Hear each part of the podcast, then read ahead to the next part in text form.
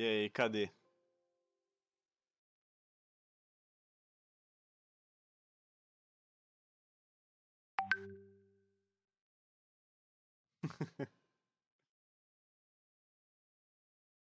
ah, o cara fica, o cara fica na expectativa de estar. Tá...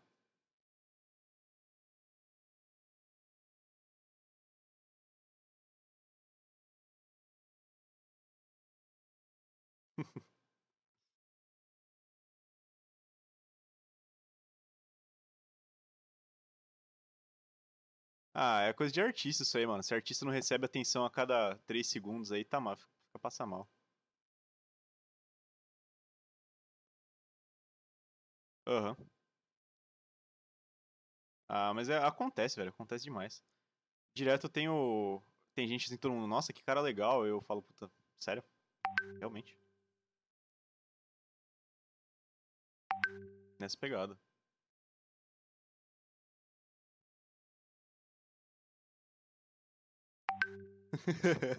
Aquele é, se tu vier eu vou, maluco.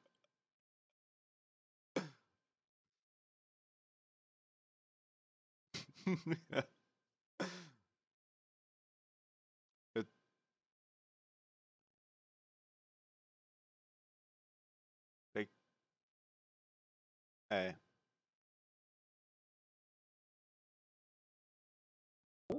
ou é hardcore. Misturar os dois pra mim não dá, tá ligado? ah, tá tem o Surra, o Surra. O surra ah, é, mas, mas é que o Surra ele tá muito mais alinhado com o hardcore, né, velho? Pô, pra caralho. Então, é, é o que eu falei. Eu fiz uma live com o Léo do Surra, ele falou que foi o que. O Surra é uma banda com pensamento hardcore, mas com som de metal. Com, com instrumentos de metal. É, é um bagulho meio crossover neles, né? Eu, lembro, eu me lembra muito o Municipal é. Waste. Mas o, essas referências aí, provavelmente os caras têm também. Pô. Tem, tem, com certeza. É isso que eu piro, assim. Eu, eu piro muito em ver o, o, cara que ele compõe o bagulho pensando, tipo, em, em 60 coisas diferentes, mas ele tem um foco, tá ligado? Aí que você fala, Sim. pô, o cara do instrumento do metal e tal.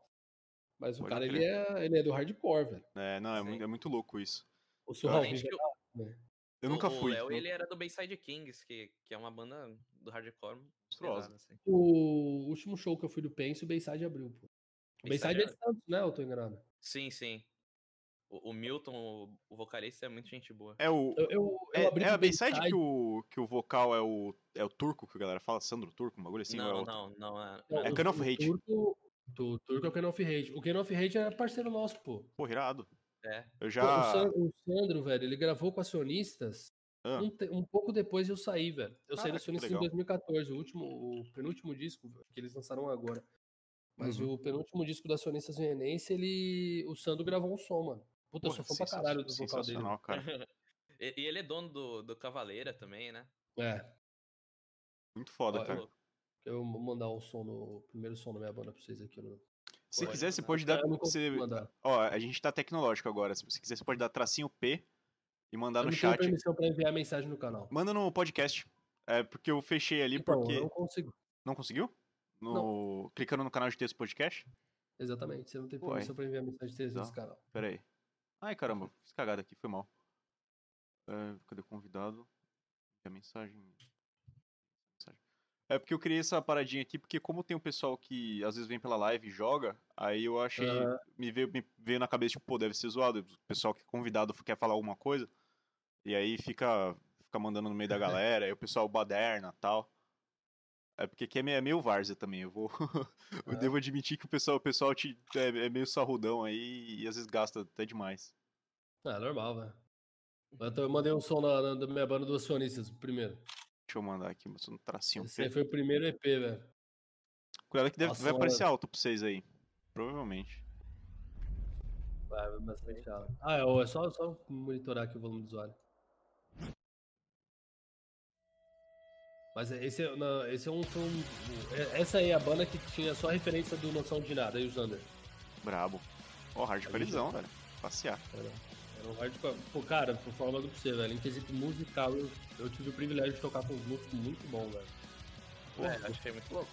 O muito Fernando, foda. que é o idealizador do Acionistas, que é o Guita, o... não que, o que canta, canta o Juliano, que, que é o emo. Uhum. É, o Fernando, ele é professor de arte, mano. Então ele tem umas referências, assim, de música que é Sensacional, cara. Assim. Eu, eu piro, velho, eu piro. Pô, muito foda. Bravo. A, a, a voz é muito da hora. Ah, legal. E hard, aquele hardcorezão. Ah, essa voz Sim. é minha, pô. Porra, tu, tu é que tá cantando? Eu sou eu. Classe A. Eu achei que, achei que, era, que era outro cantando. Porra. Não, eu, eu que canto. Porra, é que, é que quando eu ia cantar, o bagulho era. Porra, além de coach né? de CS, é o maluco é o César Menotti do hardcore. Não, mas eu no, no, no, hardcore eu sempre, eu sempre fiz, fiz, fiz vocal, velho. Sempre. As três bandas que eu tive do. Eu tive uma banda de punk, que era o Donada, que a gente ficou uns seis anos. A Tag fez dez anos ano passado. Porra. Aí a, a, gente, a, gente, a gente conversa pra voltar, né? Uhum. fica, nessa, fica naquela, ah, vamos voltar? Não, ah, bora, mas quando? Tem uma banda que eu gosto muito, não sei se você já ouviu falar, o Command Six, é uma banda brasileira. Já ouvi. Que eu, eu encho o saco do, do guitarra, só que ele tá com o supla agora, né? O, o Bruno Bruno Luiz. Uhum. E meio, eu, eu irado, mando, mando, mensagem pro cara, falou, oh, mano, volta aí pro, pro Command, velho. Nunca te pedi nada, pelo amor de Deus, velho. Pô, bora começar aqui. Que se bem que a gente já tem papo até para colocar antes mesmo. Que... É, então. Já, já vou lançar esses seis minutinhos de introdução. Faz a apresentação agora, Raul, mas. É, não, vai vendo. Bom, senhoras e senhores, bem-vindo à segunda temporada do Minhocas Mentais. É, dessa vez com Gilzeira grande coach profissional de CS aí. O, eu sou o Raul, aqui em cima tá o Leozinho, parceiro aí, tá em toda a live, espero que por muito tempo. E é isso. Quer falar, quer acrescentar alguma coisa aí pro coach profissional de CS, fã de hardcore? Torcedor do Santos, né? Porra, isso é importante, mano. Bastante. esse, esse é mais importante que o hardcore, com todo respeito. com todo respeito ao hardcore.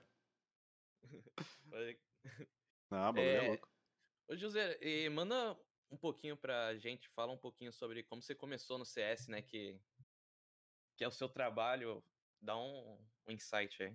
Cara, isso aí é uma história bem, bem diferente de todo mundo, velho. Eu tenho um irmão mais velho que me levou pra lá. É isso. Cara.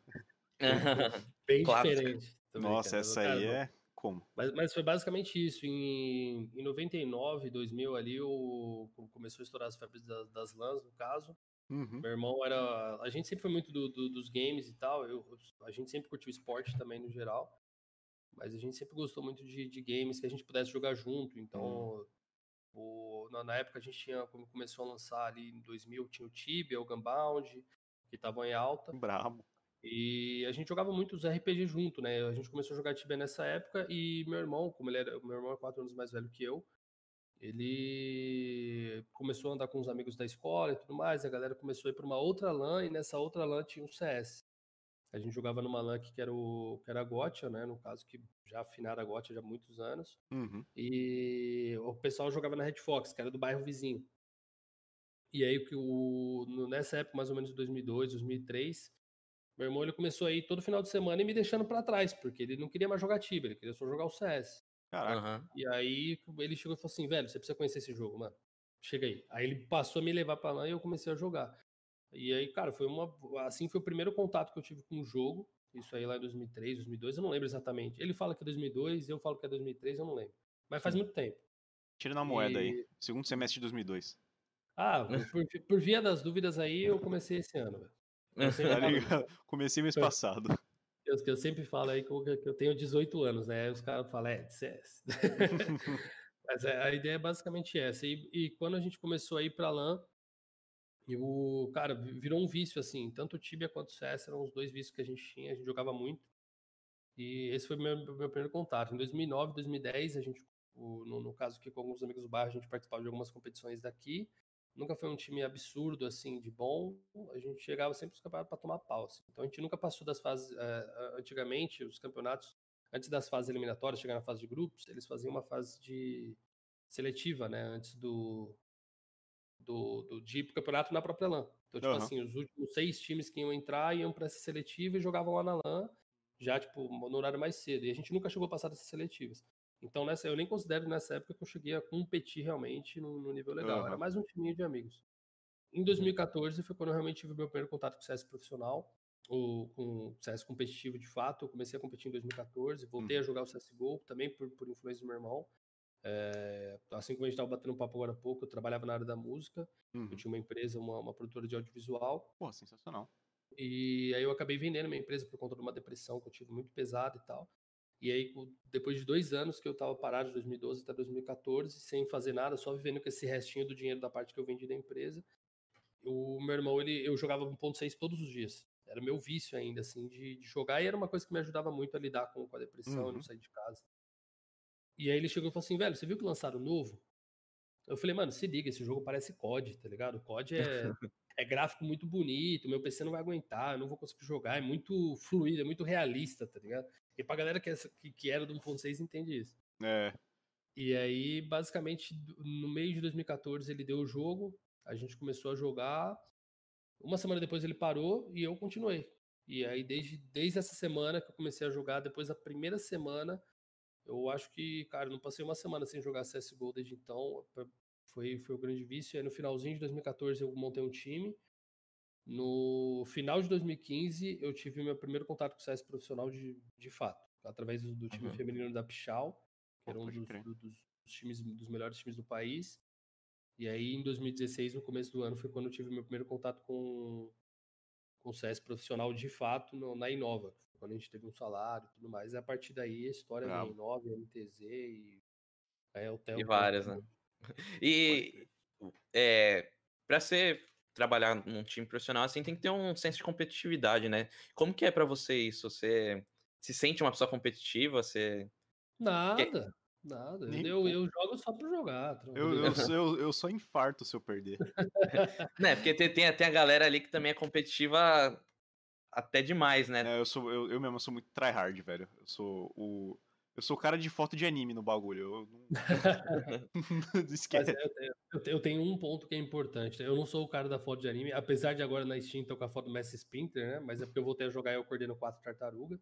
Esse é, esse é o meme. Mas a, a ideia que a gente teve por, no, no, no caso, eu pelo menos para a competição, é que eu sempre fui do esporte. Sempre.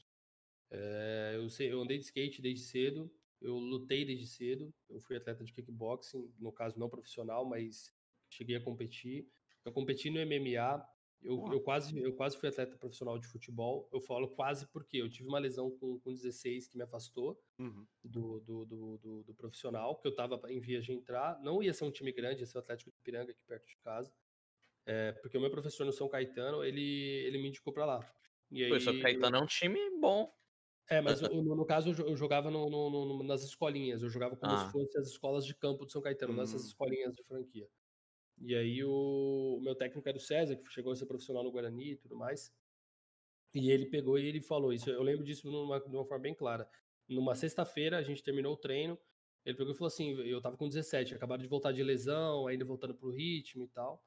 Ele pegou e falou assim: mano, você quer tentar ir profissional uma última vez? Eu falei: o Atlético tá abrindo vaga para volante, pô, eu gosto pra caramba de você, acho que é legal, vai para lá. E eu tive uma entrevista de emprego na mesma sexta-feira, minha família tava meio apertada de grana, tipo, assim, de uma, de uma forma sutil, dizendo apertada, a gente estava passando algum, alguns perrengues bem pesados. Uhum. E aí o emprego deu certo. E aí na segunda-feira, que era para eu me apresentar no Atlético, eu me apresentei no, no emprego. Uhum. Então, por isso que eu acabei não, não tendo. Eu, eu, eu, acredito com o nível que eu jogava de futebol que eu não ia ser nada absurdo. Uhum. Mas daria para jogar uma Série B, de repente jogar nos times de base do Série A e tal. Pô, jogava, jogava bem, mas não era um absurdo de jogador. tá ligado? Mas é aí, então eu sempre fui, eu sempre tive muito inserido na competição, o skate, o futebol. É, cara, eu, eu, eu, jogo futebol desde que eu me conheço por gente, é uma das minhas grandes paixões também. E, cara, tudo, tudo. Eu sempre fui competitivo no truco, no 2 ou 1, um, no par ou ímpar. Eu, eu, sempre fui o cara que adorava vencer, adorava competir. Eu não sou o cara que, que infarta se perder, Uhum. Mas, eu, mas eu, eu sou um cara que eu adoro a adrenalina. Eu, a competição, o que me move na competição é a adrenalina. Saber se você vai ganhar ou perder depende de você, depende de uma situação. Se você errar, você, cara, você vai passar três dias dormindo e falando, meu Deus do céu, velho.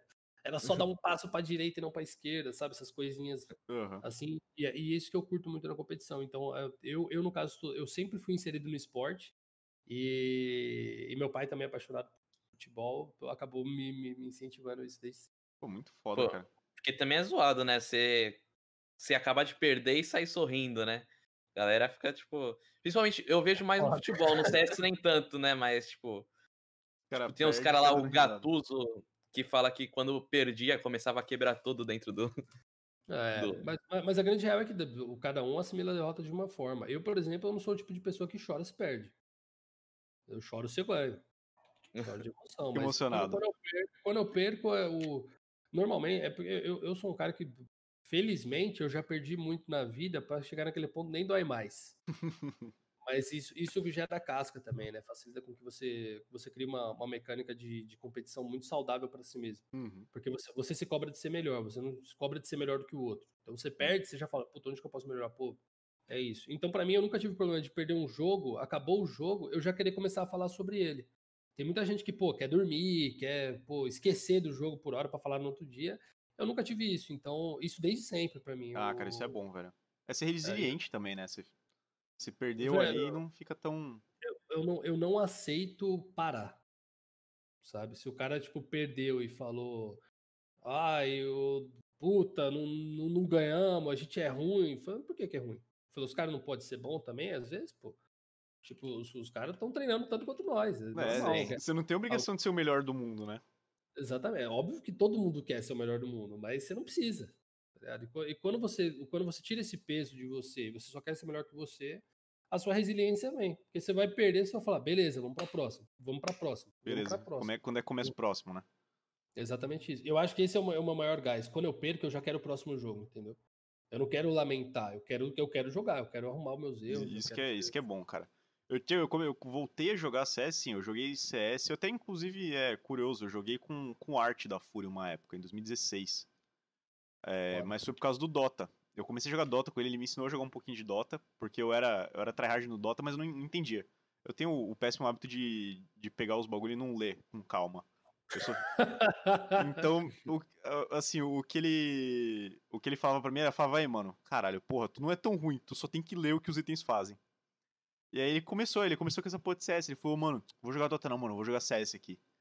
E aí eu peguei joguei 2016 ali, parei, Passou 17, 18, voltei a jogar esse ano. E aí eu voltei, porra, caí pratão 4. Aquele latão olhando pro chão, não sei o quê. Aí teve um dia que eu tava jogando com os moleques e eu fiquei de, de chinelo, assim, uns três jogos em seguida. Aí eu passei mal, eu falei, não, que isso, velho, ô, para com essa porra aí. Eu comecei, eu comecei a acordar mais cedo para jogar CS. Eu passei acho que umas duas semanas acordando mais cedo e dormindo mais tarde jogando CS. Eu tô ouro 2 agora, eu passei ouro 3, mas caí. Tá no vício. É, tô, eu tô tentando, né? E eu, bom, pelo menos eu consegui agora, não tô tão, tão psico com isso, mas eu tô, tá dando, pra, pra, eu tô melhorando, tá ligado? Isso, é, isso que, é, que é o legal de ser competitivo, pelo menos pra mim. É, se você for saudável é bom. É, se não... Se, se você perde e você quer dar um soco no monitor... Não, eu, eu, sempre achei, inclusive eu sempre achei ridículo a galera que faz isso. Tipo, ah, eu perdi, vou descontar no bagulho que eu paguei e eu vou ter que comprar outro. Tipo. é basicamente Ou então, isso, tipo, né? porra, minha mãe trabalhou pra caralho, deixa eu jogar esse mouse longe aqui, tipo. Ah, mas se o cara tá em live, eu acho que ele quer um VT, né? Quer que, que passe no YouTube pra galera ver. É o famigerado conteúdo, fazer conteúdo. Sim, sim.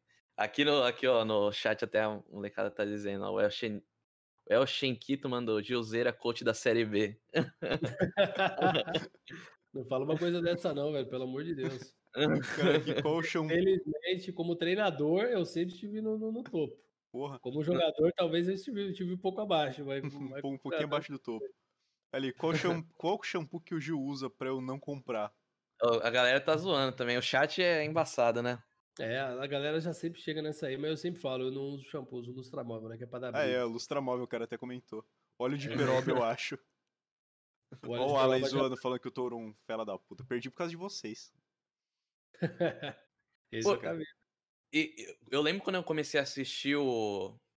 Comecei a mais assistir CS, você tava na W7M, né? Uhum. E. Tenso. Eu, eu, eu sinto. É, tipo, quando você é, começou a fazer mais vídeo pro YouTube, foi, foi um lance muito legal, assim, de, de ver, porque é algo muito profissional, assim. Você falava umas coisas, eu falava assim, caraca.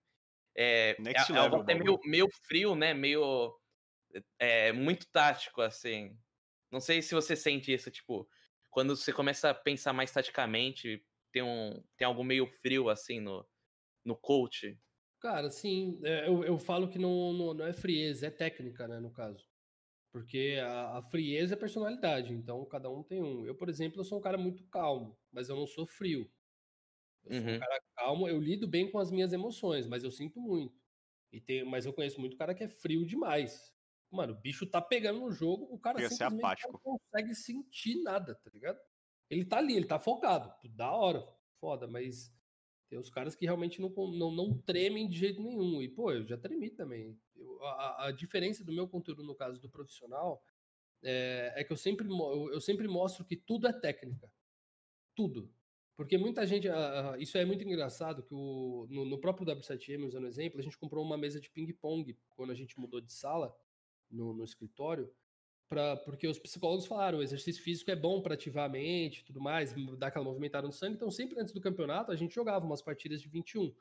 Então, então aí a gente jogava sempre em três duplas, né, no caso, e aí mesclava as duplas. Um desafiava o outro e tal, para a gente aquecer pro, pro jogo, não dentro do, do servidor, naturalmente jogava um DMzinho antes, mas para isso. É, então, o, a, quando a gente começou a pegar o ping-pong, a gente parou de chamar de ping-pong para chamar de tênis de mesa, porque a gente começou a olhar, tem técnica na uhum. batida. E aí você fala, pô, os caras dão umas marretadas, pega de cima para baixo, a bolinha ainda vai na mesa. O que, que é isso? É técnica. Só que como a gente joga só casualmente, a gente acaba não percebendo isso. O cara então, segura o bagulho assim, vai batendo assim de lado e vai. Exatamente. Uma das coisas, eu acho que um monte de gente talvez pega a raquete assim, sabe, de é, dentro. É. Sim. Eu mesmo faço isso, eu pego, faço tipo um ok assim. assim a gente aprendeu a pegar assim e, e é muito melhor. É, porque a forma de responder, de você jogar, fazer o arco e tal, aí você começa a ver, e aí eu acho legal porque o jogador de CS, eu falo, o jogador de CS ele pode ir para qualquer lugar. Porque a mentalidade do jogador de CS, ela exige que você seja um jogador, um cara versátil. Você tem que saber fazer de tudo. Então você acaba pegando a mentalidade de aprender rápido. Uhum. Então, então eu acho isso muito, muito, muito foda. Mas a ideia do conteúdo sempre partiu de ser um conteúdo muito técnico, de forma simples. É, é, basicamente como se eu fosse explicar como funcionaria uma linha de três de uma linha de três volantes no futebol, é, só que sem falar dos três volantes. Falar, por que, que esse cara tá nessa posição, nessa posição, nessa posição? Ó, você começa a olhar, os laterais eles sobem, quando esse lateral sobe, o volante de trás ele joga um pouco para trás e os, os dois ficam mais para frente. Por que isso? Porque você vai ver a compactação. Porque quando o lateral sobe, esse lateral daqui, ele compõe a base de defesa e ele se torna o terceiro volante. Aí o terceiro volante compõe com a zaga e a zaga abre. Então o time fica mais aberto, fica mais fácil de marcar. E aí você começa a olhar toda essa linha. Quando você tá vendo isso no campo, você fala, caralho, é mesmo, olha que da hora. Tipo, pô, o volante se adapta e tal. E aí eu, eu quis transformar isso pro CS. Uhum. Então eu queria que quando a galera assistisse um jogo, eles não pensassem do tipo, puta, olha o cara errando passe. Eu queria que eles olhassem e assim, puta, mano, ele errou o passe, porque olha a forma como o cara se posicionou errado, e, e ele abriu margem para isso, porque era para ele estar tá dois passos para trás, não para estar tá dois passos para frente, perto da marcação. E aí eu quis começar a assimilar isso para o CS e trazer, por que, que o cara ele faz o, a Smoke X de tal jeito, sendo que no MM a gente faz de outro? Uhum. Porque profissional, a gente tem essa brecha, essa brecha, essa brecha, a gente lida dessa forma, dessa forma, dessa forma. E o, e o grande trunfo do meu canal, que eu, que eu particularmente eu, eu, eu, eu adoro ler isso, é quando a galera fala, pô, eu passei a pensar mais no jogo. E não necessariamente passei a jogar melhor. Porque naturalmente muita gente joga melhor, porque você acaba pensando melhor nas coisas, mas você passa a pensar mais no que você vai fazer. E quando você passa a pensar mais, naturalmente você toma decisões melhores, você entende mais o que está acontecendo no jogo, e aí isso naturalmente gera evolução. Então o meu foco era fazer um canal de dicas diferente das dicas tradicionais. Três bombas da Mirage. É, isso, que é, que é os... e, isso era muito, era muito genérico. Eu, eu respeito esse, esse tipo de conteúdo porque eu faço esse tipo de conteúdo também. É. Mas, mas a minha linha era essa: poder ensinar de uma forma simples e didática uma coisa que para o pro profissional é simples e para a comunidade casual é tipo, isso existe? Tá ligado? A sim, sim. Então foi, essa foi a minha ideia por trás. Pô, monstro, cara. Eu, é muito legal, porque eu comecei a pensar depois que eu comecei a assistir os teus vídeos também, porque eu jogava. É, eu, eu, como eu falei, eu tenho esse problema, eu jogo meio brain dead às vezes. Eu desligo o cérebro e tô, e tô lá assim, ó, jogando, tentando. Aí se eu morro, eu fico, caralho, que filha da puta, me matou. Mas, mas sabe o que é o mais engraçado? O profissional, ele joga brain dead na maior parte do tempo. Sério? A, a, mas acho que é porque, porque ele já. Mas é o automático. O brain dead nada mais é do que automático, né? Você jogar no automático. Quando você tem algumas coisas já pré-setadas, você joga. Você só joga o que você sabe. No, no nível profissional, falando sim, aí sim. de competição, naturalmente você não joga brain dead. Você tem que estar tá pensando porque o jogo ele é muito dinâmico. Mas um profissional jogando casualmente, ele é assim. Ele joga no automático. Só que ele já tem tanta bagagem, ele já pensou tanto nas situações, que as decisões dele só são vai, né? É, acho, que, vai. acho que fazer um paralelo aí é que nem se improvisar quando tu já sabe, ou tem uma base teórica boa, tipo, tu só vai, tu não, tu não tá pensando, não, aqui vai, tá, tal acorde, vai para modular para não sei o que, e vai para não sei aonde, tu não pensa nisso, só, tipo, vai. Papo de músico. É, quem é, é o famoso quem é músico sabe. Quem tá entende. e, e, tem uma coisa que eu tava pensando agora, quando você tava falando isso, até tava falando do, do ping-pong e tal, é sobre o lance do psicólogo no esportes, né? E eu, eu sigo lá o João Kozak, né? Uhum. Que foi psicólogo da MBR, e eu vejo bastante, muitas vezes ele falando, né, de como ainda, tanto no, no esporte convencional quanto no esportes, é, tem, tem a falta do psicólogo, né? Muitos times ainda não, não, não colocaram, não sei porquê, tipo, a gente vê que tem, tipo, as Astralis que tem um time de psicólogos, os caras vão bem e o, o, o, brasileiro, não sei, ele continua batendo errado, né? O que, que você sente isso, você como que já trabalhou com times, os times que você trabalhou tinha é, psicólogo, como era? Cara, os, os, times que eu trabalhei que tinham psicólogo era o INTZ, que eu, trabalhei, eu fiquei oito meses lá, mas a gente não, não usava ele. A gente, a gente teoricamente tinha acesso, mas tinha que ser presencial e só eu era de São Paulo. Hum. Uhum. E aí, na, naquela época, eu não achava tão necessário, porque a época não era tão profissional quanto é hoje, né, no caso. É, no IEL também não tive, no Furious eu também não tive.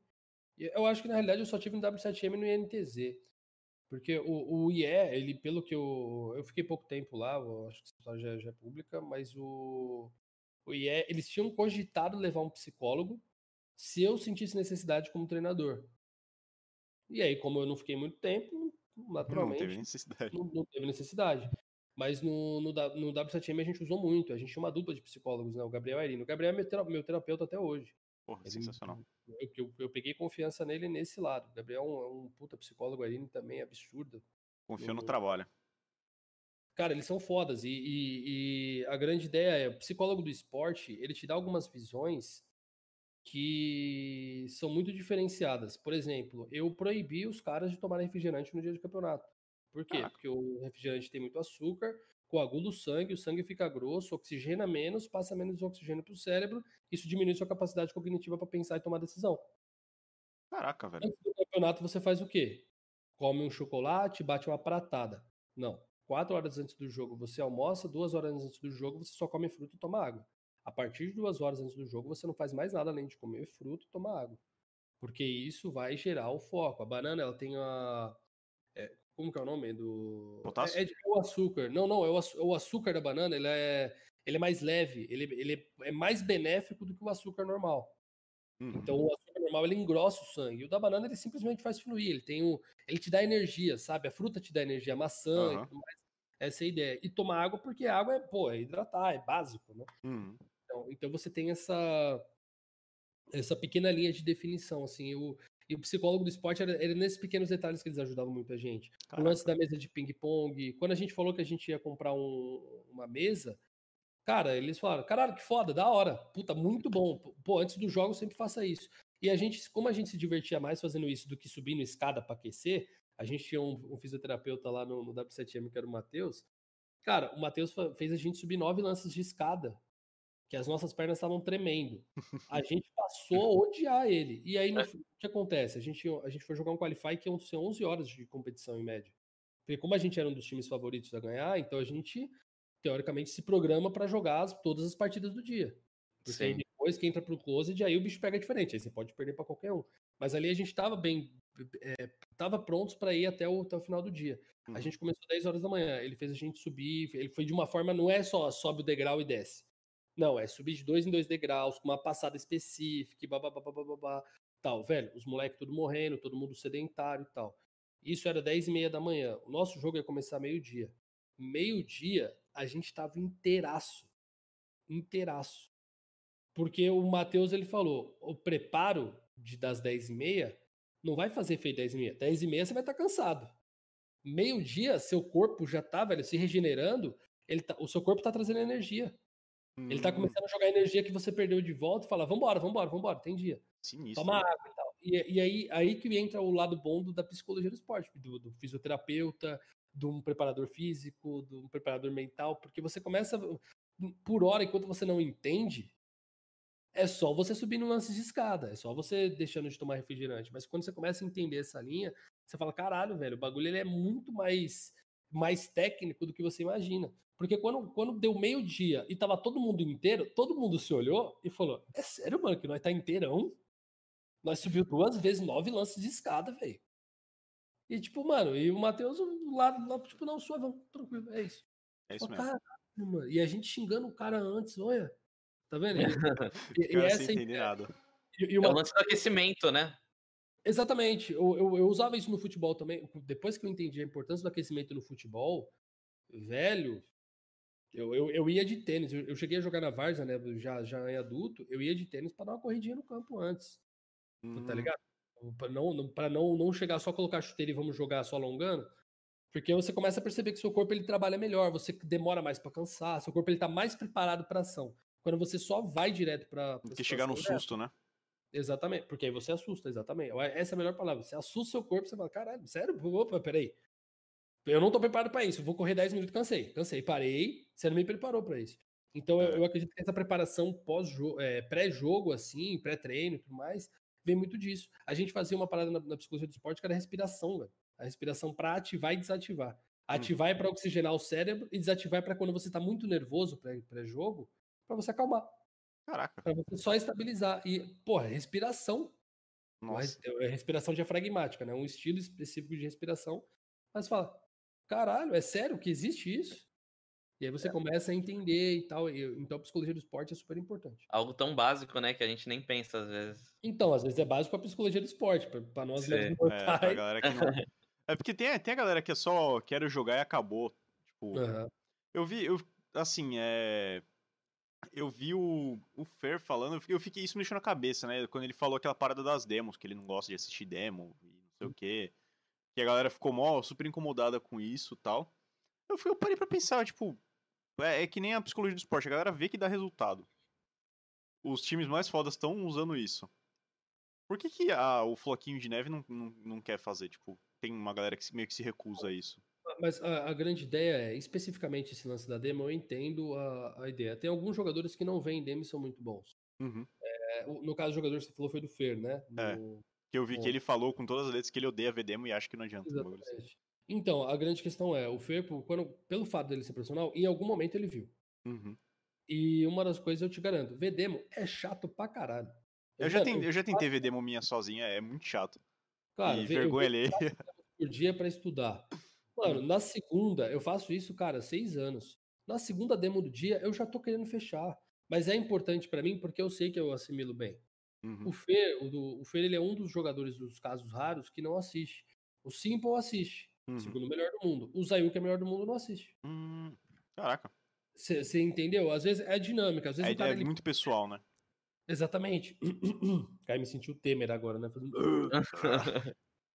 Mas a, a ideia geral é basicamente, tipo, às vezes o cara ele prefere jogar o jogo dele e escutar dos companheiros algumas ideias novas e ele criar em cima dessas ideias novas, do que necessariamente, como eu posso dizer, ele se espelhar em outro jogo e perder a essência dele. Eu, por exemplo, a minha essência é eu mesclo estilos de jogo que eu assisto. Uhum. Só que eu crio em cima do que eu assisto. Eu não crio em cima do que eu ouço. Então, para mim, a um exercício de aprendizado. Uhum. Então, para mim é mais fácil. Para o Fer, talvez assistir seja um exercício de paciência, porque é um saco e para ele não tem efeito. E às vezes mais atrapalha do que ajuda, porque o estilo do cara é jogar em cima das brechas do adversário e ele não vai ficar procurando essas brechas na demo. Ele vai sentir ela no jogo e vai reagir. Então, isso são, são coisas muito pessoais. Eu entendo é, o, o lado dele, eu, eu não concordo com ele, porque para mim é útil. Uhum. Mas eu entendo que para ele, pra ele não, não é. funciona. Pode crer. Então, isso acontece muito no esporte de alto rendimento. É a mesma ah. coisa você colocar um cara para bater falta no, no, futebol e você falar, velho, eu não. Tipo, assiste o Rogério Senna batendo falta. E o cara vai pegar, vai pegar os ângulos, pô, o Senna batendo falta do, desse ângulo ele batia desse jeito, desse jeito, o Marcelinho Carioca bate assim e tal. E aí você olha o outro cara que simplesmente entra lá e fica batendo do jeito dele. sei lá, o próprio Rogério Senna desenvolveu o próprio método. O Beckham desenvolveu o próprio, método, o Ronaldinho. Cada um tem o seu jeito de fazer isso. Hum. Alguns estudam os outros, alguns não. A grande real é, qual é a, a medida certa? É, você tem que saber jogar. Se você rende bem sem isso... O bagulho é funcionar, né? O bagulho é funcionar. Quando tá ganhando, tá, tá suave. tem aqui o pessoal no chat também mandando... O RCBR mandou aqui salve. Salve. RC, RC parceiro, todo dia lá no, no, nas lives com nós. Parceirão demais. Tanto ele quanto o mozão dele agiam. Um grande beijo pros dois. Bravo. O El Shenquito mandou aqui. Hoje eu vejo o CS de um jeito muito diferente. Deve ser muito legal, né, pra você ouvir isso. Cara, eu, eu adoro isso, velho. Eu adoro. Tem, tem uma coisa que eu, eu racho o bico, teve o, que, que a galera fala assim: Gil, depois que eu assisti seus vídeos, eu caí dois níveis, mas eu tô jogando muito melhor. Eu falo, o aprendizado necessita de um regresso. Porque é sempre assim, porque você começa a aprender uma coisinha de leve, e, e como que eu posso dizer? É, você, vai, você vai nesse processo de aprendizado e você precisa dar um passo atrás, porque você vai ter que se reestruturar, porque você tem que recomeçar de uma parte e, e mudar as coisas que você já sabia. Então você para de fazer as coisas erradas para começar a acertar. E assim como todo processo, você exige repetição. E na repetição, você vai errar muito para aprender. E aí, nesse tempo, naturalmente, você vai, vai errar um pouquinho vai cair de nível. Então, eu gosto mais de, de, de ouvir, pô, tô vendo um jogo de CS diferente, passei a pensar mais, caí de nível, mas eu melhorei o meu jogo, do que, pô, Gil, peguei três níveis e só, tá ligado? Tipo, tá, cara... peguei três níveis por quê? Porque Estagnou, o cara né? que... Não, às vezes é porque o cara viu duas jogadas, ele passou a executar ela, ele só joga um mapa no MM, e, tipo, essa é a jogada dele de ouro, tá ligado? E eu é gosto muito eu... quando a galera faz isso. É engraçado, essa, essa de você, você errar no caminho, eu fui tentar fazer aquela. Acho que foi o Cacerato que fez na Vertigo. Tu vai ali no bombeiro, joga e rebate a Molotov. Uhum. O que eu botei de Molotov pra atravessar ali, flash voltando na minha cara, esqueci de quebrar o bagulho. É direto, direto, cara. Mas é isso, é isso que eu falo da fase do aprendizado, quando você, você primeiro precisa testar. Eu falo muito disso em time também. O meu time a gente treinou. É, eu não, não, vou explanar exatamente os mapas, né? Mas enfim, a gente treinou alguns mapinhas específicos algumas vezes. E a nossa curva de evolução de um dia para o outro, porque eu peso muito na linha dos erros, uhum. e eu, eu corrijo o erro em vez de reclamar dele, é, cara, a gente em dois dias a gente evoluiu facilmente assim uns 200%, tá ligado? Porque a, a, forma de você errar, o, a galera que é, que é do dev, né, os desenvolvedores, eles sabem muito disso. Errar rápido para aprender rápido, né? É o, a métrica do blitz, blitzscaling, né, como que, que eles utilizam no, no mundo dos negócios. Uhum. Que é esse lance de você errar rápido para aprender rápido e desenvolver mais rápido. É, eu uso isso no CS, para mim eu Caraca. acho que é uma das coisas. Então você, você testa padrões, erra ela bastante, sabe onde errou e agora a gente vai jogar corrigindo. Então é uhum. isso. Uhum. Pô, então, não, não, sabia que tinha isso. Nem, nem tinha esse nome aí, Blitzscaling, da hora.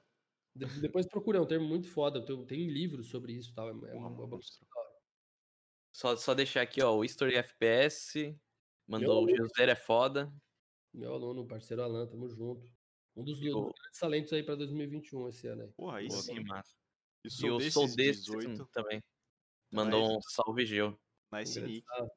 Sou, sou, sou, desse aí também, sou só rapaziada que cola na live direto aí. Tamo junto. Bravo. Tamo junto. e galera, se vocês quiserem mandar alguma pergunta, pode mandar aí Sim, que a gente vai vontade ler. Pra, pra falar aí, mano. Pessoal. E, e você falou do.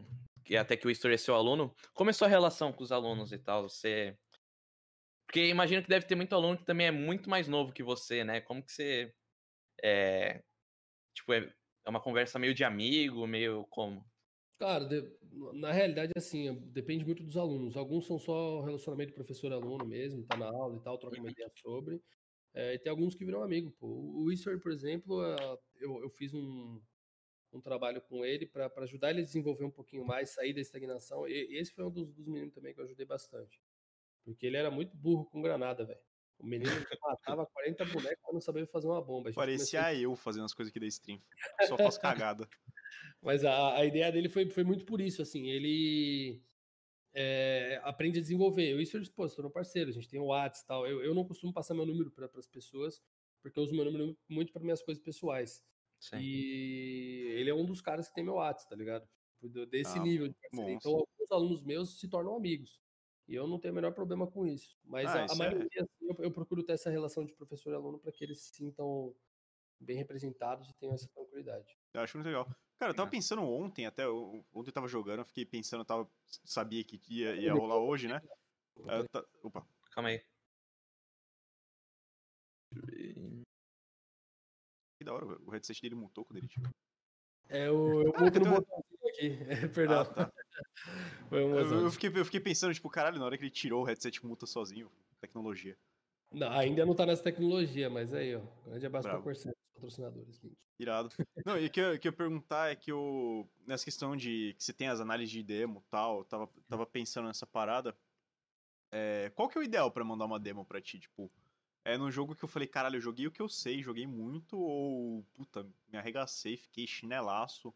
Então, aí, aí entra uma controvérsia. Eu sempre falo, eu quero um jogo que você saiba que você jogou tudo que sabe. Nenhum de, no momento eu tô falando que você matou muito.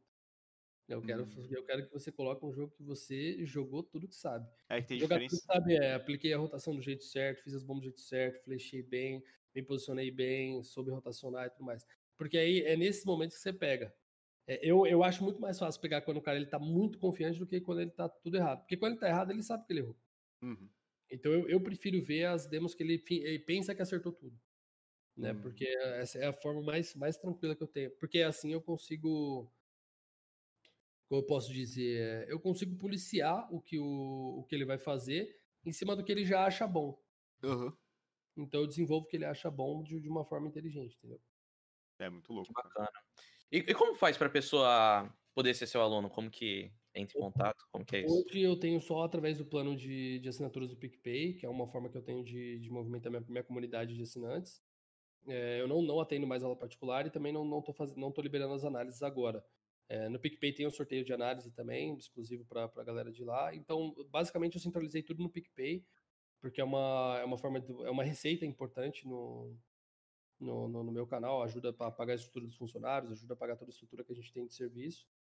É, e então é basicamente isso, não tem, tem muita ideia não. Antigamente eu, eu fazia aulas particulares através dos valores, mas hoje só através do PicPay porque eu consigo limitar bem e porque eu voltei para competição também, então não estou tendo esse horário todo disponível para conseguir atender todo mundo. Porque se eu, se eu abro aula, velho, eu vou das 8 às 8, fazendo duas, três horas de aula por aluno, é, é bem, é bem puxado assim. E a galera curte bastante, né? Então, então é, é, super positivo também. Ah, essa parada de competição aí, mano. Quando é que a gente vai. Eu não sei se já começou até, desculpa pela gafe, se for o caso, mas quando é que a gente vai ver tu, tu jogando em campo aí? Cara, na, na, realidade eu já voltei a competir com, com o mesmo time que eu tô agora. Já a gente já jogou alguns campeonatinhos nesse, no final de ano.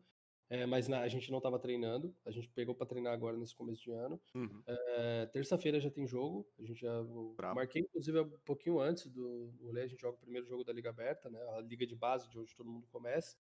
Uhum. E, e algumas organizações já estão interessadas também no Juseiro e seus projetinhos. Então, em breve Bravo. a gente deve ter um anúncio de uma nova organização. É, é, pleiteando também o nosso time, segurando essa, essa bronca, que eu acho que é importante. Mas a partir da semana que vem a gente já está dentro do servidor já como jogador mudando bastante, essa, voltando né, a, a, minha linha antiga, que era o meu, meu, meu objetivo inicial. E aí tô de volta, né? O vô tá on. O, o, o vozão tá on, você é louco.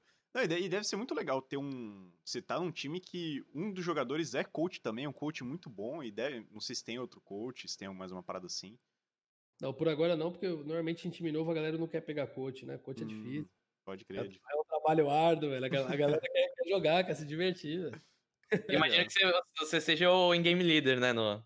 É, isso é uma das coisas que eu sempre tive, e aí como, até como objetivo de vida desde sempre. Eu sempre fui capitão de quer que eu tinha passado. Futebol, é, tudo, tudo que foi jogo de equipe, eu tava na linha de frente. Eu sou um cara que eu tenho um, eu não vou dizer espírito de, de liderança, mas eu tenho uma facilidade para lidar com as pessoas e ser linha de frente. Talvez porque eu não tenho medo de errar e de assumir o BO, de, de tomar pancada. Eu acho que é principalmente por isso. Uhum. E, cara, eu como, como CS, eu como CS no café da manhã, velho. Então, tipo Você assim, acorda vendo demo. Eu acordo vendo demo, eu durmo vendo demo, eu jogo, nos intervalos eu sempre pego um joguinho para ver, eu pego alguma coisa com round que eu queria rever de alguma coisa, então eu tô sempre estudando. E como capitão eu tenho que estar tá sempre mantendo atualizado. É a melhor forma também de eu fazer meu conteúdo, né? Então, basicamente, eu junto tudo numa coisa só e facilita. E, e como jogador, eu sempre deixei isso muito claro. Eu nunca fui um jogador excepcional, sempre fui um jogador mediano no uhum. CS. O meu diferencial sempre foi ser um bom capitão. Então, se eu for só um jogador, eu, cara, vou ter vaga em algum time, mas nunca vou ser um destaque. Uhum. E porque não vai ser a melhor forma que eu posso me usar. Como capitão já é um pouco diferente, a pegada é outra, eu, eu consigo coordenar melhor o time, por aí vai. E a gente vê muito capitão assim que, tipo, não tem esse lance, né, de ser um, um baita jogador, assim. Tem, acho que é o Kerrigan, né, que a galera fala que, tipo, ele é um baita capitão, assim, tipo. Uhum. Mas ele, no jeito de jogar, assim, não é tão.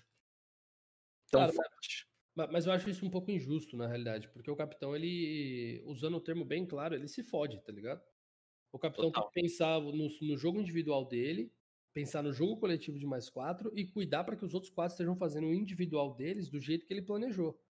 Porque se morre um cara no, no, no meio do round, dentro de uma parada que esse round era, esse cara era super importante, mano, o capitão ele vai passar os próximos 10 segundos queimando o neurônio para saber o que vai fazer. Então, isso, isso tira a concentração da mira, isso tira a concentração do que você está pensando, você para de reagir para pensar. Então, quando você começa a assimilar isso mais rápido, é mais fácil. E, e aí entra uma das coisas que eu, que eu tenho como qualidade, saber lidar com isso. Só que, velho, é foda, velho. Capitão, principalmente o nível do Kerrigan como capitão é absurdo. O Kerrigan ele faz mastermind o jogo inteiro. Se você assiste as demos do, do, do Mouse Sports, você percebe isso. Então, ele, o estilo de jogo do Mouse Sports ele é, é pra, pra prender os caras, sabe? Tipo, quando você tá aqui, é como se fosse um xadrez, você tá aqui organizando, organizando, organizando, cheque. Uhum. Você fala, caralho, movi minha torre errado, tá ligado? É basicamente isso. Cara, então, o, a linha do capitão é isso. Eu, naturalmente, eu tô muito longe do Kerrigan, é, é meu objetivo ainda, mas a, a, linha do capitão é isso, você se fode muito. Então, não, tem como você ser muito bom, assim, salvo, salvo algumas exceções, talvez o Falho, o KNG mandou bem nisso, é, mas, tipo, é difícil, velho, é difícil. Você tem que ter o time na mão para poder jogar bem também. Porque o time tem que te respeitar, ponto, assim. Isso, isso é uma das coisas que eu tô tendo muita facilidade nesse novo projeto também. Talvez pelo nome que eu, que eu, que eu acabei criando né? da cena, o, a, a, galera, o que eu falo, eles, eles levam como uma verdade, eles executam. Se não dá certo, depois eles veem o feedback. Uhum, Mas é. eles sempre executam sem, sem muito questionamento. Isso para mim é, é foda, porque facilita muito o trampo. Facilita muito. É, é Pô, bom, né, ter esse respaldo, porque é complicado. Eu vejo até quando você joga com a molecada, assim. Eu, cada, tem hora que um dá uma cal, os caras falam, ah, cala a boca, você tá em último, e faz o que quer. Exatamente isso. A, a diferença do, do, competitivo é um. Eu nunca dou tab pra olhar kill, eu dou tab pra olhar a economia. É isso. Eu não dou tab pra ver quanto de dano de utilitário eu dei, não dou tab pra ver inimigo cegado, nada. Eu dou tab pra ver quanto eu tenho de dinheiro. E às, ve e às vezes para ver quem tá vivo. Você, você tá numa situação de, de, de, situação de jogo, né? 3-5, 3x3. Uhum. Dá pra saber quem tá vivo para falar os nomes das pessoas certas. para poder coordenar melhor, né? o que a gente chama de micromanagement, que é você falar o nome da pessoa e falar o que ela tem que fazer. Isso já é um pouco mais difícil, não é meu estilo de, de capitanear, eu prefiro capitanear o coletivo e for, formar blocos, para que os blocos joguem, joguem juntos. Hum. Mas eu manjo um pouquinho do micromanagement, principalmente para situação de jogo. Então, mano, eu preciso que você faça isso, sua bomba desse jeito, desse jeito, desse jeito. Então aí facilita um pouquinho. Eu só dou tab para as situações. Então, quando se o cara tá matando muito, matando pouco, tem até um jogo engraçado que a, que a galera que tá aí, do, principalmente o El Shanks, ou desses aí que já acompanharam os camps, o... Teve, uma Vertigo que, que eu joguei, eu terminei 13 barra 20. A gente ganhou esse jogo. Eu peguei, eu acho que 11 kills de impacto das 13 que eu matei. Uhum. Na minha cabeça, eu tava deitando 30 bonecos. Eu, não, eu nem olhei, eu tava, em nenhum momento eu percebi. Eu, eu, na hora que terminou o jogo, eu até falei assim: caralho, eu matei só 13? tipo assim, as minhas kills geraram muito, muito, muitos pontos positivos pros rounds. Eu falei, caralho, eu achei que eu tava deitando 50 cabeças, tava, tava, benzão no jogo, tá ligado? E eu, tava, e eu tava, tipo assim, sempre muito longe da ação. E onde tava acontecendo a ação, eu tava resolvendo a minha parte. Só que aí, quando o bicho pegava, pô, aí você vai lidar com dois, três caras de uma vez, você vai, vai acabar morrendo, tudo bem. E aí eu comecei, eu pensei nisso. E eu tava coordenando o time pra caralho, assim, mano, vamos fazer isso, faz isso, faz esse jeito, faz esse jeito, vamos variar de tal jeito, tal jeito, tal, não sei o quê, e, e sem parar de, de, de, pensar. E aí, naturalmente, seu individual fica um pouco de lado. Você para, você, o, o, capitão dificilmente ele cria muita play. Talvez o arte seja um caso à parte, que ele é aquele cara que ele vai pra linha de frente e tal, e, e, e vai pra base dos caras e tal, viram até meme, é, mas o arte é um caso à parte. Não é uma coisa comum dos capitães ser esse, esse cara que puxa o, o game para frente. É, então eu, eu, acho que é normal, mas a questão é, se você ficar olhando o kill, velho, você tira a confiança total do seu parceiro, você tira a sua própria confiança. Você começa até que inconsciente, né? Falar, putz, esse cara falando aí, velho, tá porra nenhuma. É, e, e a grande real é você, você também começa a olhar para si e você fala, puta, mano, será que eu tô jogando tão bem mesmo? É, eu, você eu me cobro pra caralho com isso. Às vezes eu olho, é meu, eu olho meus. Eu, eu não olho nem frega, eu olho ponto. Tipo, se eu tô lá embaixo, assim, eu falo, caralho, eu tenho que jogar o dobro do que eu tô jogando. Aí eu começo, ah, e consigo fazer alguma coisa. É bem isso, mas a, a grande real é que você tem que só respirar, velho. Você tem literalmente só que respirar. Você não precisa fazer nada demais ali, você não precisa matar muito, você não precisa fazer nada do tipo. É só realmente estruturar e ter Só calma. ficar por lá e, e segurar. Pode crer. O, o Elshin Kito tinha mandado aqui onde pode assistir os camps. Cara, todos os campeonatos vão ser transmitidos na, na minha stream com de 35 a 1 segundo, de 35 segundos a um minuto de delay. Ah, é, o Soldesse tinha até mandado aqui também já. Não tinha visto. Ah, eu o, sou... o Soldesse também perguntou quais as suas maiores dificuldades na profissionalização e quais dificuldades que você vê na galera as dificuldades mais comuns cara, que a galera tem? A galera, o que a galera mais tem de comum é, cara, dificuldade de lidar com situações de, de jogo. Eu acho que são as mais claras. E da, da, profissionalização é o, cara, eu acho que é o processo básico. É o processo básico de a dificuldade de profissionalização é você ter rotina de profissional, acordar cedo, fazer seu estudo diário, treinar, respeitar o treino, treinar do jeito certo. Isso é uma coisa que eu não admito no meu time de jeito nenhum, trollar treino. Para mim, cada round é importante da gente treinar, criar alguma situação nova, isso é muito importante. E o do, da dificuldade que a galera mais tem é justamente essa, eu acredito. Bravo. Você, você, falou, você comentou até tem um, um gringo que eu esqueci o nome dele, é não sei o que King. Ele, ele, o nick dele tem alguma coisa King, assim, no nome. É Nate King? Não. É um, é um. O canal dele é um bagulho amarelo, assim. Ele tem até um vídeo que eu, que eu achei bem zoado da, da parte dele. Mas já faz uns dois anos isso. Que era ele, ele e os amigos dele tiltando uma, um, umas pro player feminina no MM, assim. Eu achei, bem merda. Mas depois eu fui ver qual era do cara, tal, abri o canal e eu vi que ele tá, num, ele tá na saga de ir pro profissional. Então, essas coisas que você falou aí, dá pra. Ele, ele passa, ele tava contando a rotina dele de, de estudo, no que ele faz, tipo, lá no, no role dele de CS. Ele, ele, falando que ele pega uma rotina mesmo, tipo assim, de trabalho. Ele acorda cedo, faz lá os bagulho, assiste. Parece que ele assiste uma demo enquanto ele tá, tá tomando café da manhã, e depois ele vai treinar, faz isso, faz aquilo. Acho que. Eu imagino, né, que assim, a galera brasileira, eu posso falar pelo que eu conheço do, dos BR, os caras devem ter dificuldade com isso, né? De, tipo, de levar realmente como um trabalho e, tipo, acordar cedo, fazer o bagulho. É, o que tem que fazer, que não é a parte legal, às vezes, do, CS. É, eu é costumo dizer que a parte do estudo do CS equivale ao treino físico do futebol. Ninguém uhum. quer fazer porque é chato. Mas se você não fizer, você não rende. É, tá ligado. É, é por aí. Ali o, o Yoshi. Ah, eu acho que é o Yoshi J, já joguei com ele. É, ele perguntou o que, que, você acha da galera que é prata e se acha pro player e fica gritando, xingando no VoIP. ah, esse. É. Isso é super normal, na realidade. Existe uma, uma coisa da galera, principalmente em low elo, achar que joga muito melhor do que o seu próprio elo, que morre por culpa dos outros. Isso é, cara, são, são pessoas que literalmente não, não conseguem enxergar o quadro maior, não conseguem se ver e, e, e, e tipo, saber o quanto ele tá errando também. É. Porque a grande real é, se você soubesse jogar de verdade... Não tava no prata. Você não tava no prata. Se você souber jogar de verdade, você não tava jogando na patente que você tá, tá ligado? Então, uhum. Sempre você se acha muito acima, e a grande real é que você tem que entender que você também tá, tem uma curva de aprendizado. Eu falo muito isso, assim, porque às vezes eu, até nas rankings que eu, que eu jogo direto, de Pro da GC, a Diamond da Faceit, o, o pessoal tem muito isso também. E o pessoal fica, nossa, mas é coisa básica, não sei o que. Eu falei, irmão, é básico para você, as pessoas têm o tempo dela. Falei, você tá errando um monte de coisa e eu não tô falando. É básico para mim o que você tá falando, o que você tá errando. Mas eu não tô descobrindo disso porque você tem o seu tempo de assimilar. Uhum. Então, mano, tá ligado? Não precisa, não precisa, você não precisa chegar É muito louco. Tem, tem aquela, não sei se, provavelmente você já ouviu falar, aquela efeito Durin-Kruger. Tá ligado não, qual é? Não, nunca é, for, foram conduzidos alguns, alguns estudos, no, acho que se não me engano foi nos Estados Unidos ou na Europa, um bagulho assim, que é, tem uma relação direta entre o quanto você sabe e o quanto você acha que foi mal. Quanto hum. mais você sabe, mais consciência você tem de que você pode ter errado, enfim. E quanto menos você sabe, mais, mais tu acha que tu, cara, tá voando. Eles, eles conduziram isso com prova, eles pegaram uma, umas provas, fizeram tal com a galera de universidade. A galera que foi que saiu assim, nossa, capotei a prova, cê é louco. Pelo amor de Deus. Fechei, manda outra que tá difícil. E aí, essa galera ficou com 3, 4. A galera que saiu assim falou: Puta, acho que eu me fudi. Pelo amor de Deus. Devo ter tirado no, estourando 5. A galera ficou com 8, 9. É isso. Mas isso aí eu, eu não conheço exatamente esse termo, mas eu, eu conheço essa mecânica e, o, e essa é uma mecânica que a gente utiliza no esporte de alto rendimento. É, a gente então, é sempre é fala isso, isso mais voltado à linha dos treinadores, né? Hum. É uma hum. coisa que eu, eu tenho um, eu, eu, fiz algumas, algumas reuniões, até alguns workshops com alguns treinadores de outras modalidades é, para aprender isso e todos eles falam. Ele falou, o difícil não é, não é pegar o cara bom.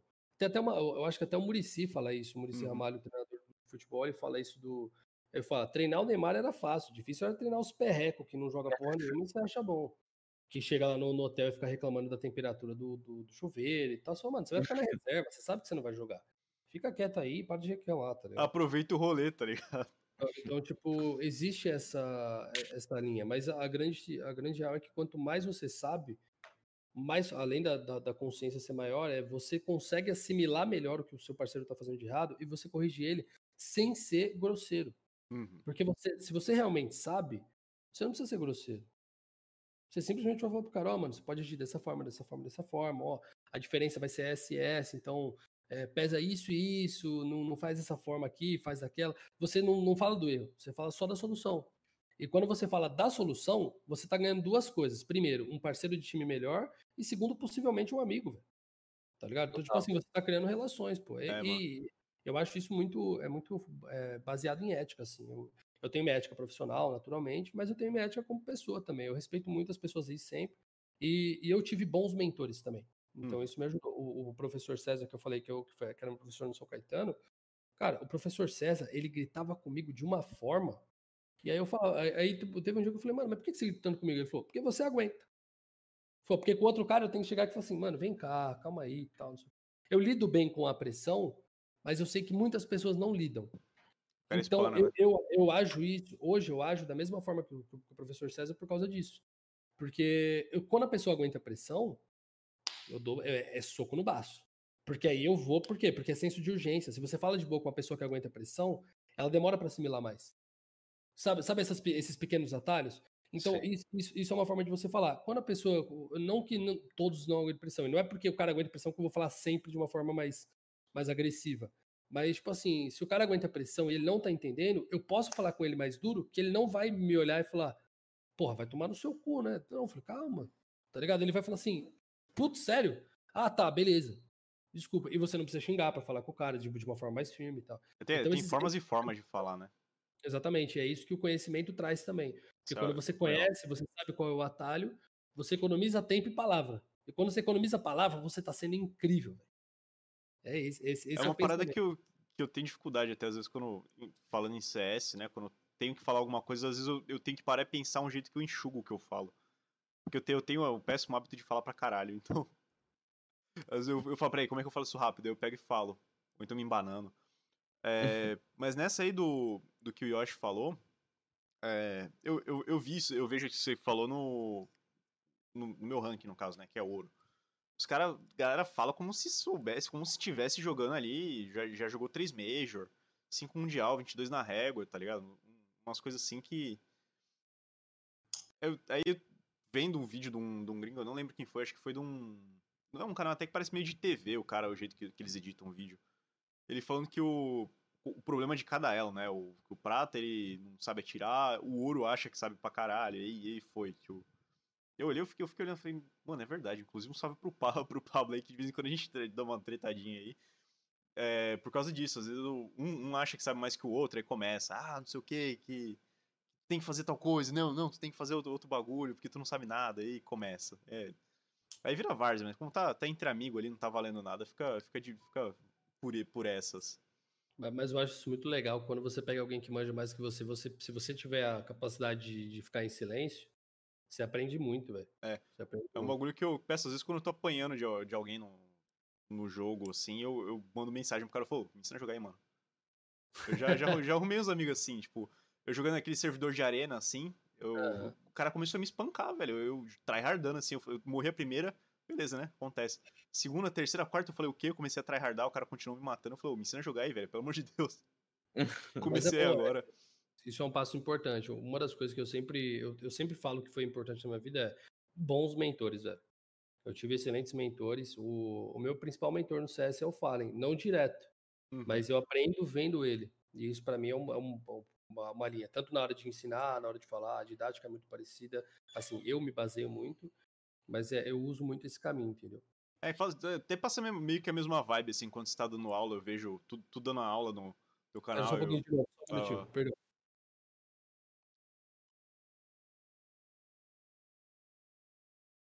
Deixa eu ver.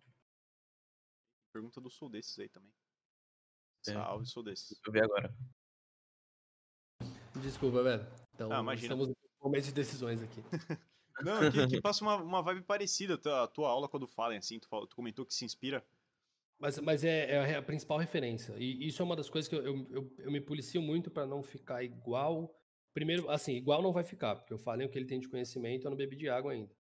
O, o, e, o segundo é para não, não copiar um estilo e sim desenvolver o meu próprio. Eu sempre me, me preocupei muito com isso. Eu quero que as pessoas me conheçam por ser o Gil e não que seja, tipo. O cara que é, parece o Fallen. O cara que parece o Fallen. Tipo, mano, você é igualzinho o Fallen. Puta, legal. E você sabe meu nome? Não. isso é uma das coisas que eu, que eu sempre preocupei. Mas essa, essa linha de ter referência de bons mentores, para mim, é, é crucial. Tem, eu, cara, eu aprendo com qualquer pessoa. Literalmente qualquer pessoa. Eu fiz uma análise do Cid, do Não Salvo, eu, provavelmente vocês conhecem ele. Sim, sim. fiz com ele, assim, no, a gente abriu um Discord e tal, fez uma brincadeira pra live dele. E aí foi uma, uma análise meio escrachada, meio séria. Aí a gente parou de gravar, ele falou assim, pô, você acha de tudo mesmo? Eu falei, Cid, posso falar uma parada? Você joga super bem, velho. Eu aprendi umas três coisas novas com você, mas eu fiz pelo conteúdo, tal, tal, tal, tal. Aí ele falou, oh, eu queria te passar uma ideia. Inclusive, até mandei mensagem pra ele ontem, que ele tinha me dado uma ideia no conteúdo no ano passado, a gente começou a trocar ideia sobre isso. Justamente de aprender com ele. Só, só pra você ter uma ideia. O Cid, ele é um cara que ele entra no servidor, ele fica treinando umas bombas, nada a ver. fala, mano, faz sentido? Aí ele fala, não, mas olha o que eu pensei com ela. Ele começa a falar isso, aí eu já começo a pensar com a mente do profissional 35 coisas diferentes. E aí, aí entra uma coisa que eu acho super da hora. Quando eu fui pro IE, o Ded ele falou que o Code, teve uma vez que os caras foram buscar o Code na casa do MBR. Aí o Ded falou assim: quem são esses caras aí, Code? Porra, é essa? Aí eu falei assim, os caras que eu tava jogando MM ontem, tô saindo pra comer um bagulho com eles. Tipo, o Code trocou ideia com os caras no MM, os, os, o Codezeira melhor do mundo, jogando MM, adicionando os caras e saindo pra almoçar com os caras. E o Dead falou que em Major o Cold já usou jogada de MM. Sim. Que ele falou, que ele aprendeu no MM, ele viu um cara fazendo que teoricamente você fala, puta que merda. Ele pegou a mente do profissional, assimilou a play e falou, velho, é isso que, que eu consigo fazer, tá ligado? Cara, a coisa que eu mais me divirto na história é fazer jogada nada a ver. Tipo, pegar pixel imbecil. Eu, eu, eu, eu, me divirto sendo imbecil, porque é muito legal ver a galera tiltando. Tipo, fazer coisa absurda, eu acho muito legal. E, e o, o é, você falou, comentou do, do Cid, cara, é a mais fazer isso. É uma coisa que. É, eu... Parece que o Art aprendeu no MM também, né? Essa, aquela parada de, ah, cachorro, vou sair, vou comer os caras vivo ali enquanto eles estão passando no céu. Vira meta, não? Virou meta, cara. Eu acho, eu, acho, eu acho muito legal fazer essas coisas idiota. Eu tava até pensando que o Cid, o Cid é um cara totalmente aleatório, né? Você falou que ele faz umas, umas bombas aleatórias, eu fiquei pensando a mente dele, tá ligado? A mente dele deve né? ter um macaquinho assim, bater nos pratos e falou, faz isso aí. O Cid é um cara muito, é muito sangue bom, assim, mas ele, ele, ele é maluco, mas ele é, uma, ele é literalmente um, como já dizia Chorão, um louco consciente. É, então, Sim. eu acho isso muito ele, louco. Ele, ele, sabe, ele sabe a maluquice dele, ele vai longe com ela, ele só deixa, tá ligado? Ele só é água de Santos. É, é, Santos aí fazendo, fazendo escola. Eu acho, eu acho muito legal, velho, porque é um cara que, é, que é aleatório, mas é um cara muito inteligente, parece ser um cara muito sangue bom também. Cara, é o que eu falo, a gente vê o lado Cid maluco, né, velho? O Cid, sério, sem dúvida nenhuma, ele, ele é um cara extremamente, cara, é disciplinado, metódico, porque o, o, jeito que ele trabalha é muito foda, assim. E dá pra ver, o sucesso do Não Salvo veio de um... É, não é... Veio da era dos blogs e ele continua em alta, tipo assim, muito em alta. Quantas pessoas vocês lembram da época dos blogs que continuam em alta? Pô, Ninguém. blog, blog, talvez o Antônio Tabet, dono do Kibiloco, né? Que tem, mas é porque ele importa, não, não é pelo trabalho do Kibiloco ainda. Hum. O Cid ele leva o nome do Não Salvo até hoje. É, o Cid Não Salvo. Ele Isso. tem uma das melhores lives existentes, que é em real life. Que eu Exatamente. casca demais, casca demais. Nossa, eu, eu, eu perco as beiras, velho. Porque o, o Cid, quando a gente foi gravar, porra, ele é, é um. Ele tem um personagem dele Você fala, tipo assim, é, é um personagem e é ele. Aí você faz, é sério, mano? Você é maluco assim mesmo? E aí você, você desliga a câmera e ele é. E aí você fala, caralho, velho, que psicopata, mano. eu, acho, eu acho super, super da hora, assim. Gil, você tinha falado até de, de treino, e a gente vê, principalmente a galera que joga na gringa, né, falando que o, os times brasileiros não sabem treinar direito e tal. Você sente isso mesmo? Você acha que é um pouco ego da galera que joga na gringa? O que você tem mais ou menos de pensamento nisso? Cara, é, não, não, é ego, é que o nível de treino da, da gringa é realmente muito maior. É, o aprendizado lá é muito mais fácil de, de, fazer, porque a galera treina pensando no que vai fazer no campeonato. Aqui no Brasil, a grande reclamação é, é não tem outro termo para dizer isso. Existe muito cara imbecil que quer ganhar treino que não vale nada treino no Brasil, você treina 30 rounds, 15 de CT, 15 de TR. Não importa se você faz 16, não importa se você faz 25. Tem, o, o treino, ele às vezes acaba 28 a 2, é 18 a 12, ele não acaba no 16. Então, tipo assim, o resultado de treino é indiferente. O, o que importa é, você vai treinar um half de CT um half de TR. Aí o cara pega lá um half de TR dele e joga no lixo, pegando uma parada que ele não vai fazer em campeonato, que ele vai ruxar uma smoke, que ele vai tacar um molotov no próprio pé e sair correndo em cima dela e te matar. E esse tipo de coisa atrapalha o treino. Porque em campeonato, você vai estar no 220, você vai punir isso aí com a coisa mais fácil do mundo. Aí o que acontece? Esse cara ele faz isso em treino, aí depois ele chega em campeonato e ele fica, porra, por que, que eu não evoluo? Porque ele não treina direito. É o que eu falei, eu não admito trollagem no meu time em treino. Uhum. Tem até uma coisa engraçada, o meu time ele é feito por streamers, né? No, no caso, três deles são streamers o, o SHTT, ele vive falando assim, nossa, mas que vontade de dar uma pugizada nesses caras. Eu falei, pois é, segura a sua vontade. Porque eles, é, o método do treino, ele exige que você tenha repetição. Uhum.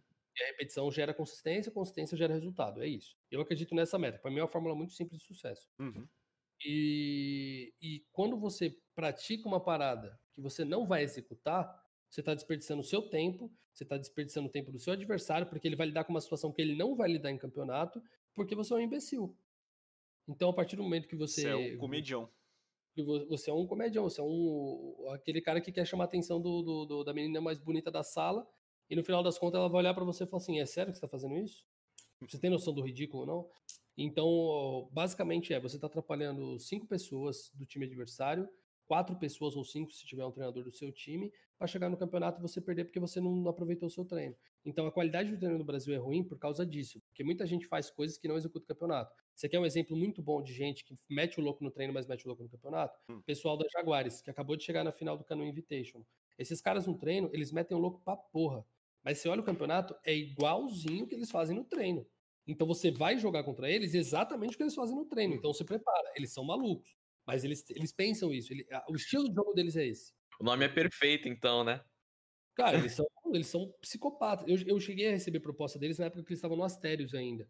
Uhum. É, e eles sempre falam isso. Eles falam, pô, o, e todos os, os, times que treinam contra falam: você sabe que o Casim vai passar uma smoke, e mesmo assim você se surpreende. E ele, por quê? Porque ele faz isso no treino e faz o campeonato. E, e, isso é importante. Então, tipo assim, você, se você quiser ser um psicopata, suave. Você é pode um meter o consistente, treino, né? Você tem que. Você pode meter o louco no treino desde que você meta o louco no campeonato igual.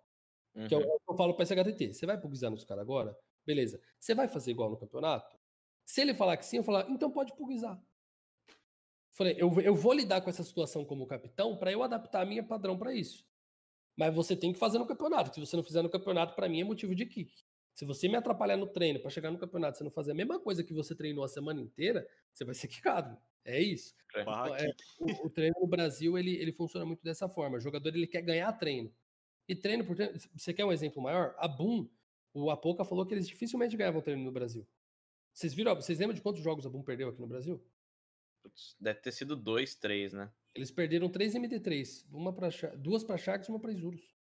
Três MD3. Os caras jogaram, sei lá, 60, 70 MD3 no ano. O bagulho é louco. Os caras os caras, tipo, tinham um aproveitamento bizarro de, sei lá, 95% de, do campeonato. E era o time que melhor treinava no Brasil. Sim. Entendeu? E, e, isso faz diferença. Então, você ganhar um treino da Boom, não quer dizer que você vai ganhar um campeonato da Boom.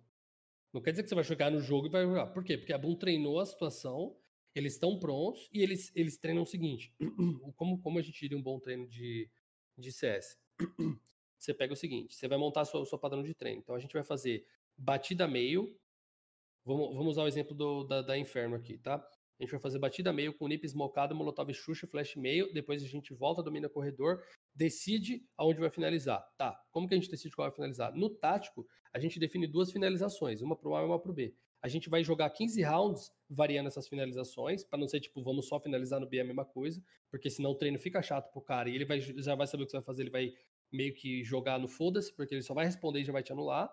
É, e, e, você também deixa o jogo mais dinâmico. Dominei o espaço, às vezes você domina o espaço de uma forma diferente, então você combina dominadas diferentes. Quando você chega no campeonato, você vai no, no, na semana de treino, você tem três infernos para treinar. Numa você vai treinar o domínio meio com redomínio corredor, numa você vai treinar domínio corredor com redomínio meio, numa você vai treinar domínio meio com redomínio, com, com redomínio corredor e redomínio meio, e as finalizações variam de acordo com a informação. Então você chega no campeonato, você tem o quê? Três formas de jogar, mais uma variação com quatro finalizações. Então você pode em um jogo usar duas padrões, no outro jogo usar outras duas padrões, num jogo usar dois tipos de finalização e no outro jogo usar dois tipos de finalização. Então de um modo para o outro você aproveita o seu treino dessa forma. E aí quando você faz, eu chamo isso de plano de treino, quer saber exatamente o que eu vou treinar. Cara, você evolui muito mais rápido. Eu, eu, eu, falei mais cedo, em dois dias de treino, meu time evoluiu 200%. 200, é, pode crer. Por causa disso, porque eu, eu, eu, eu ainda falei para eles, eu passo tático assim, essa padrão aqui a gente vai treinar 60 vezes. O que é 60 vezes? A gente vai jogar 60 rounds dessa forma, são quatro mapas. Então a gente vai treinar quatro mapas com essa padrão. Então eu sei que na semana eu vou treinar 60 rounds específicos daquele jeito, o que vai mudar é a finalização e as situações que a gente vai passar, porque a gente treina com times diferentes e tal. Então a gente está assimilando o que a gente pode passar dentro desse padrão para a gente aprender a corrigir. Velho, muita coisa, tá ligado? É, a gente é, realmente... um time que, que já tá na liga profissional, o treino com eles é muito mais proveitoso, porque eles treinam da mesma forma que a gente. Time que treina decentemente, eu tô falando, não tô falando de qualquer time profissional, tem muito time profissional que também trola. Mas a gente pegou um time profissional que, pô, os caras foram super disciplinados no treino, treinaram as coisas que eles tinham para treinar, a gente treinou as nossas coisas e a gente, que é um time novo, conseguiu dar um treino de qualidade para um time profissional. Então não é porque é um time novo. É porque falta interesse nos caras em querer ser bons, entendeu? Por isso que eu falo que é um imbecil. Eu uso esse termo imbecil para não chamar de doente e tal. Porque é isso. Porque o cara nada mais é do que um imbecil. Ele tá atrapalhando sua, a própria vida e a vida de mais pessoas. Nove pessoas, dez pessoas, porque ele tá fudendo o próprio time. Tá perdendo tempo, velho. Eu sou muito Zé Palestrinho quando eu começo a falar de treino, velho. Ah, mas é, é, é, é da hora, mano. É. Quem, quem, sabe, quem sabe, sabe, né, velho? O cara que sabe. Tem uma pergunta ali do, do Sou Desses na hora que a gente tava falando de. de que, eu, que eu comentei do, da galera que sabe pra caralho, uhum. que, que acha que sabe pra caralho. Ele falou: o que tu acha do, de Manito que fala que entende o motivo de ser coach? Não entendi. Ah, não, isso é a coisa da live, velho. Pô, ah, tá. Eu tava jogando um game. Cara, o, o, eu, esse Manito aí ele era muito folgado. Muito folgado. No terceiro round, uhum. eu pinei normal. Acontece. Terceiro round, primeiro armado. Ele mandou lá no voice. Ah, agora eu entendo o motivo de ser coach. eu falei, mano, é o terceiro round, você nunca pinou na vida, não? falei, eu tô jogando com, sei lá, o Maradona do CS e eu não tô ligado? Tá ligado? E é, e é essa resenha, mano. É cada uma também, Nossa, velho. Mas, velho. As, as patetadas que acontecem nas, na, na, na, nas ranked, velho, é bizarro. Não, é, engra, é engraçado, velho. Tem um cara que criticou uma play que eu faço, porque eu, eu, eu curto abrir caverna de Eagle e pescar, aquela play que a galera pesca GWP, a caverna passando pra, pra cabecinha. Uhum. Eu curto fazer aquela pesca de Eagle. Por quê? Porque eu tô treinando ela. Aí o, o cara pegou e falou assim: Eu vou abrir o A. Eu falei: Então, como ele é respawn, eu vou dar na cara. E tem até esse vídeo no YouTube. Aí ele pegou e falou assim: Nossa, você é muito bom mesmo pra tentar essa play, porque eu errei o tiro. Normal. Aí ele falou: Nossa, você é muito bom mesmo pra tentar essa play. Eu falei: Porra, eu treino isso. Falei, o cara, é, é isso? É, tá suave.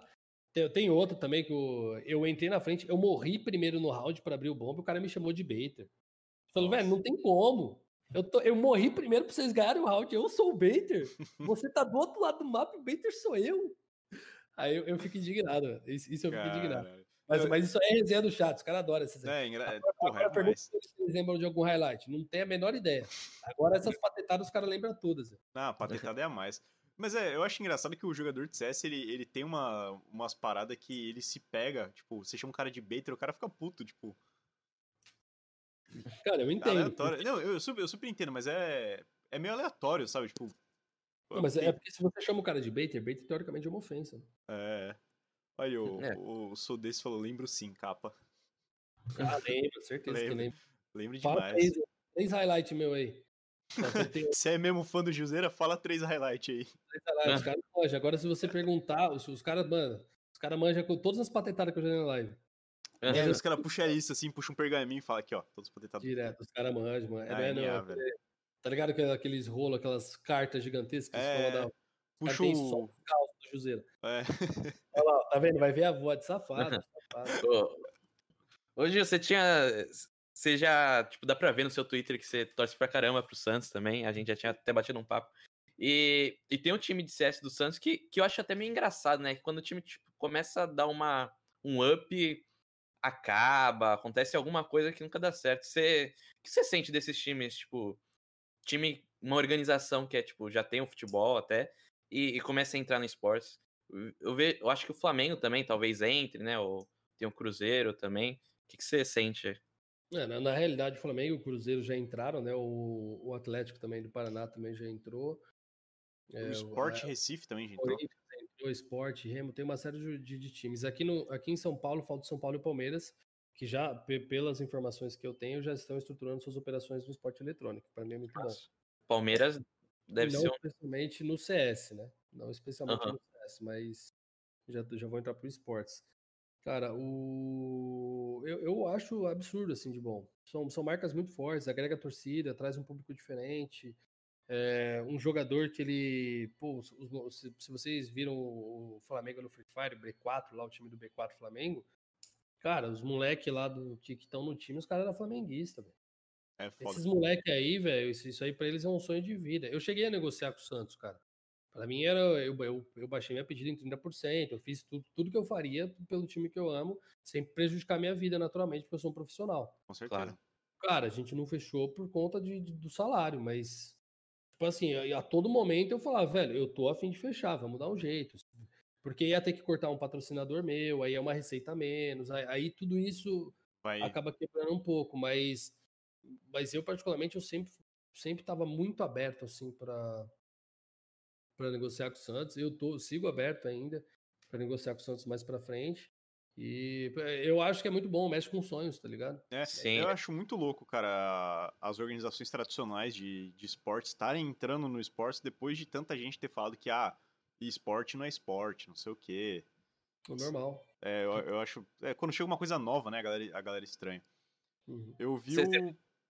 Pode falar aí, mano. Ah, não, então, eu queria comentar que o, que o esporte, assim, eu, eu morei muito tempo em Recife, então tô ligado, né, na... Ah, parece que rolou alguma coisa lá, rolou uma confusão com o time do esporte, o, o esporte esporte mesmo, do Leão. Sim, sim. E que rolou, rolou alguma coisa e os caras saíram e desmontou a line de CS, tu sabe o que rolou? Cara, honestamente não. É, esses times aí, normalmente eles não têm times no, no nível profissional ainda. É, eles estavam eles estavam super bem, cara. Eu via o social media deles lá, postando que eles estavam ganhando a porra toda em Recife. Faz muito tempo que eu não. É, mas, mas, quando a cena é local, é mais fácil. É, tal, talvez seja um pouco mais difícil no São Paulo, Rio Grande do Sul e Rio, que são onde tem a concentração dos principais jogadores brasileiros aqui, né? Sim. Mas, no, no, no geral, assim, é fácil você dominar uma cidade. Então, talvez para o esporte, como, como um, um, um, leão da cidade, se ser um dos grandes nomes do, do estado, seja super positivo para eles trazer isso, porque a torcida pensa, temos hum. o melhor time do estado. E é legal. Da hora. Só que. Sim. Só que bate no é teto, né? Você, você bate no teto ali, aí da partida. Agora você vai chegar em outro nível. Vai subir um andar. Né? A partir desse momento que você subir um andar, bichão, aí já, já tem que ser, ser, diferente. Mas talvez é por isso. Talvez porque os caras não tiveram bons resultados numa liga. Na, nas ligas profissionais e tal. Eu não lembro do esporte chegar em nenhuma liga profissional. Então. Pode ter sido por isso. Pode ter sido por isso, é normal. Mas normalmente os times que entram assim, eles não se preparam para entrar. Eles colocam dinheiro e é isso. É, eu, eu, você falou até do, do lance da, da galera torcer por seu time.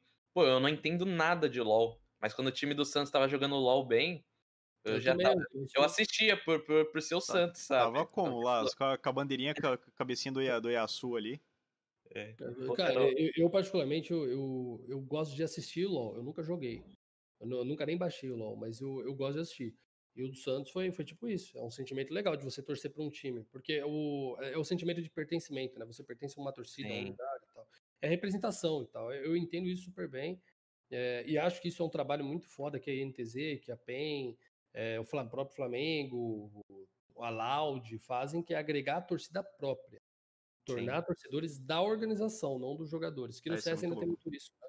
Que você muda de time e a galera torce pro jogador e não pra tag. Então é. Ainda segue esse ponto que é um pouco mais complicado, mas é. São Entra... estruturas que a gente tem que lidar. Hein? É, essa parada acaba entrando na parada de um pouco de marketing, né? De construção de marca e, e a porra toda que eu, eu estudamos aí na é, faculdade. É, né? Você estuda marketing? Aí eu, eu faço publicidade, marketing. ele faz publicidade e marketing. Então, então um dos termos que vocês sempre devem ouvir para a criação de marca é longevidade. Sim, então, sim. É, é uma das coisas mais chatas que tem, velho. É, é, mantra, é tipo, tem, tinha uns mantra, um deles é puta case, meu, que era um professor nosso. Uhum. Era tipo o jargão dele. Isso aqui é um puta case. E longevidade. Mas é isso mesmo, porque a longevidade, ela, ela, ela é o principal, é, como posso dizer, é o principal fator de uma marca render para sempre. Então, quando você é. cria longevidade, se você for ver marcas que estão aí há muitos anos, uma Casas Bahia da vida. Se a Casas Bahia tiver um time de CS, pode acabar, pode não acabar. A Casas Bahia vai continuar. É, vai é que nem a... Tal, mas se, se, eles trabalharem o marketing da torcida, pô, trazer o Baianinho, que é aquele o mascote, o Baianinho lá, tal, pô, o Baianinho hoje vai fazer o pergunte qualquer coisa pro Baianinho, só sobre coisa de organização. Porra, já vai trazer torcida pô, fazer isso no perfil, ou oh, você sabia que o, que o Baianinho é mascote também do nosso time de, de esportes? Você começa Sim. a fazer isso. E aí você começa a converter público, gerar público, engajar e tal. E aí o time naturalmente agrega a torcida pelos resultados. Mas esse trabalho de marketing, quem já tem esse trampo, que é aí que eu acho que é o grande trunfo desses, desses grandes clubes de futebol, é você já tem a estrutura do marketing feita. Você já tem toda a história do clube escrita. Já começa, já começa com o pé direito. Eu com certeza torceria pro Baianinho amassar o time da Van. Até. É o velho da van lá, velho. É, é, virou até meme, né, no caso lá. Todo time que entra na van, a gente começa a falar, é, agora o, o, é, é, funcionário do velho da van, né, velho? É. É tudo pela resenha, tudo pela resenha. Mas isso é super legal também, velho. Ah, é legal. É, eu vi até um comentário até pelo... Que tem a galera que odeia de, de, de coração o velho da van. Mas eu vi uma, um pessoal comentando, acho que foi no, no grupo do Facebook, o Counter-Strike Brasil. E os caras falando, ah, porra, com tanto que esteja movimentando a cena de CS, eu não, não tô ligando muito, até porque é o filho do cara que toma conta. Mas, cara, são outros cara. sócios, é só o é, nome. É, é, história, é só o nome. uma parcela do dinheiro de investimento e tal. Então, pelo que eu é, entendi, foi o nome, foi o filho dele, né, que, que tomou a frente, é. aí o velho emprestou a, o nome da. O velho. o nome do cara é velho. O nome dele é velho, né, velho? É velho da avó. Né? Ou, se não me engano. É. O, ponto principal é, é bem importante ter essas pessoas. Ah, mas eu não concordo com o posicionamento político do cara. Velho, se você soubesse o posicionamento político de todos os times aí, velho, dos donos dos times, ia, ia ser uma treta. Tem, tem time aí que, que o dono aí, aí eu não vou falar de nomes, mas enfim, tem times aí que, velho, que o dono é super machista e, velho, contrata time de mina pra caralho. E faz é o pink market, né, que a galera chama de, de gerar dinheiro em cima de causas e tal. E, cara, existe um monte. Agora, se você for. Porque o velho da van é mais público, não, velho, não vai mudar nada. Só, tá só porque ele usa terno verde e amarelo, caralho. então, a grande questão é isso. Isso entra na, na pauta é, pessoal e eu, eu sempre olho pro profissional. Sim, sim. Pô, talvez eu não concorde com o posicionamento político de tal pessoa. O time dele é bom, ele vai me tratar diferente porque eu penso diferente? Não, então beleza. Pô, eu não concordo com o posicionamento político da pessoa. Ele vai me tratar diferente por isso? Vai. Então eu não quero. Porque eu não vou tratar diferente porque ele pensa diferente de mim. Sim. E aí, aí é questão profissional e tal. Mas eu acho super da hora, pô, a Van entrar. Pô, já imaginou ter um time do Odebrecht, velho? Você é louco. os caras cara iam fazer. Ia, ia, ia ser absurdo. Desde que não lavassem dinheiro para não ter BO. Tá... Nossa, imagina.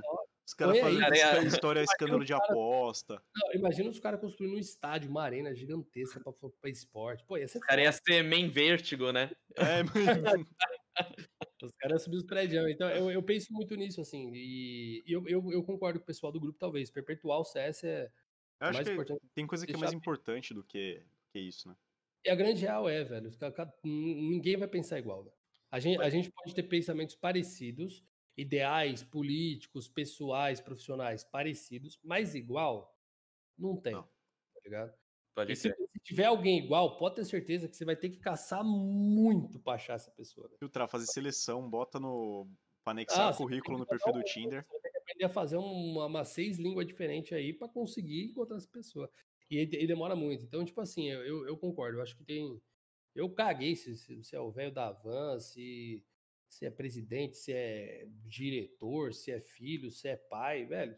O cara gosta de CS, gosta de esportes como um todo vai fazer um trabalho da hora? Pô, o trabalho da Van no, no, no esporte é absurdo. Ah, é massa, sabe? velho. Tem um treinamento gigantesco. O time feminino tem um salário super da hora, que normalmente não tem, não tem essa igualdade salarial, né, nos, nas uhum. lineups. Então você, pô, você vê que, que, que, a, que a galera tá fazendo um trampo super foda. Então, pô, por que, que você vai julgar? Porque o nome é de uma marca que você não gosta. É, aí, confirmado, o velho da Van é feminista. Aca aí, acabou pro Bolsonaro.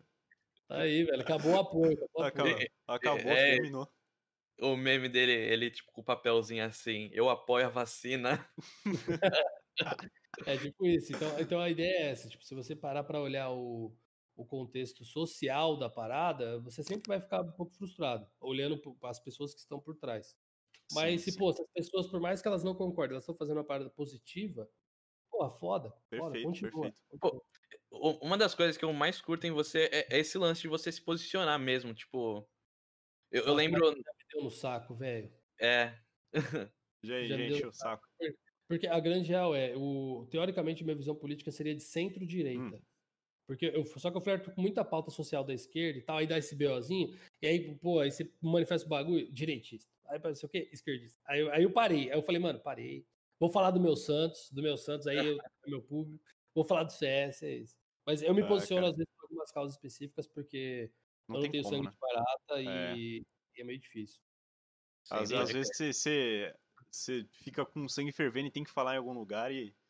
Algumas coisas que eu nunca vou me calar é em relação ao machismo, que no caso a minha esposa sofreu abuso, né, do, do de um ex-namorado dela, enfim. É, e depressão. Depressão, depressão e ansiedade são coisas que eu nunca vou me calar, porque são coisas importantes que as pessoas. É, depressão e machismo acho que são as duas coisas que as, as pessoas mais é, satirizam e são coisas super importantes. Pô, eu, eu sei, porque eu convivo com a minha esposa, tanto de trauma que ela teve por causa disso. Eu sei, através da minha mãe, que também passou por isso, traumas por causa disso. Então, tudo isso, esse tipo de coisa eu sempre vou, vou me posicionar. Em relação à política, eu, eu evito.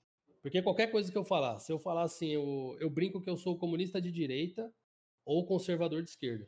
Porque eu não, não tem como. Eu tô nos dois lados, tá ligado? Eu, eu, a galera do chat tá, tá ligado? A galera que sempre, sempre tá na Twitch comigo lá no dia a dia sabe. Eu sou da resenha. Eu gosto de trocar ideia, eu respeito todo mundo. Se o cara pensa diferente de mim, ah, quero pôr de arma e quero liberação das drogas. São duas pautas controversas. Da hora, você tem o seu direito de pensar. O cara, o cara só quer defender com uma, um fuzil a plantação de maconha dele. Né? Exatamente. Nada e, porra, demais.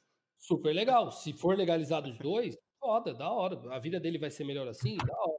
Ele vai respeitar as outras pessoas do mesmo jeito? Vai. Então, da hora, velho. Vai na fé, mim, velho. O meu posicionamento político é pregar respeito. É, é isso. isso. Acho que, acho que é o principal, é o que, é o que falta em boa parte da galera, porque o pessoal acha que essencialmente você tem que estar tá estritamente posicionado e, assim, quando eu falo estritamente, é estritamente mesmo, né? Tipo, tá lá e o cara pisou eu, fora da linha, você corta o contato com o cara. Eu deixo muito claro, meu lado político é o CS. Justo. É isso. Meu lado político é Charlie Brown Jr. Santista do cara. Eu digo Charlie, vocês dizem? Brown, é isso. É, mano. É pegar o violão. Fazer um acústico minhoca, minhocas. O, o Sou Desses mandou aqui, ó. Gil, você pensa em focar mais futuramente você como player, caso seus resultados com seu time e com seu individual sejam bons para você? É, sim. No, no caso, o intuito de voltar a competir esse ano, é, eu, eu dediquei esse ano como meu último sprint. Eu digo sprint na competição do CS. Por quê? O, eu tô com 27 anos. Teoricamente, se a gente for colocar na linha do NAC, por exemplo, que se aposentou com 33, 34, é, eu tenho ainda mais uns cinco anos. Se eu for honesto comigo mesmo, talvez uns três ou quatro. E isso depende muito de como esse ano vai, vai funcionar. Eu, eu voltei para jogador por ser um desejo pessoal meu que eu tinha muito tempo. Eu não tinha um bom PC para poder jogar antes, eu não tinha uma estrutura financeira que eu tenho hoje para jogar, e, e, isso me fez forçar o lado de coach. Não que eu não goste de ser treinador, muito pelo contrário, pô, sou, sou renomado pela função que eu, que eu fiz, tenho dois prêmios do, do, do, mais importante da categoria, né? Como melhor treinador 2017 e 2019. É, que são os dois anos que eu acho que eu competi bem, alto nível, de forma legal. Só que eu, eu ainda sinto que eu posso render como jogador. E voltando a jogar, isso é o que me deu tesão. Então, independente de qualquer coisa, para eu seguir na competição, eu só preciso estar tá vivo. Isso é a certeza. Como jogador ou treinador de CS, depende dos meus resultados desse ano. Cara, monstro. Bacana. Muito o, massa. o Major do Gil vem aí, pô. Que isso. É isso, desculpa. Eu, ah, eu sempre dou um código que o mozão tava saindo, mas é isso. Não, tá suave. O. O Sou desse também, pô, o cara tem interagindo legal, hein? Perguntou ali, ó. É... Toda hora mensagem lá também. Tu já pensou não, em fazer... Tem vezes no chat já, porque ele fica mandando aquelas mensagens kkkkkkk infinito. Tá certo, tem que interagir mesmo. Uh, tu já pensou em fazer uma série desenvolvendo, desenvolvendo e treinando algum player e mostrando o processo? Já, e eu já expliquei isso na live porque eu não faço, às vezes é muito difícil, porque demanda muito tempo. É, hoje eu não tenho esse tempo, antes eu não tinha esse tempo. Hoje eu tenho até tenho um pouco mais de tempo, mas eu, tô, eu separei esse tempo para eu poder descansar. É, ainda hoje eu tô, eu tô me adaptando para voltar à rotina de jogador. Eu preciso deixar algumas coisas das minhas empresas alinhadas para não depender tanto de mim, automatizar, no caso, o processo. Pode crer. E, e eu, tô, eu trabalho em média 16 horas por dia, velho. Caraca. E não é saudável. Tá Workaholic pra caralho.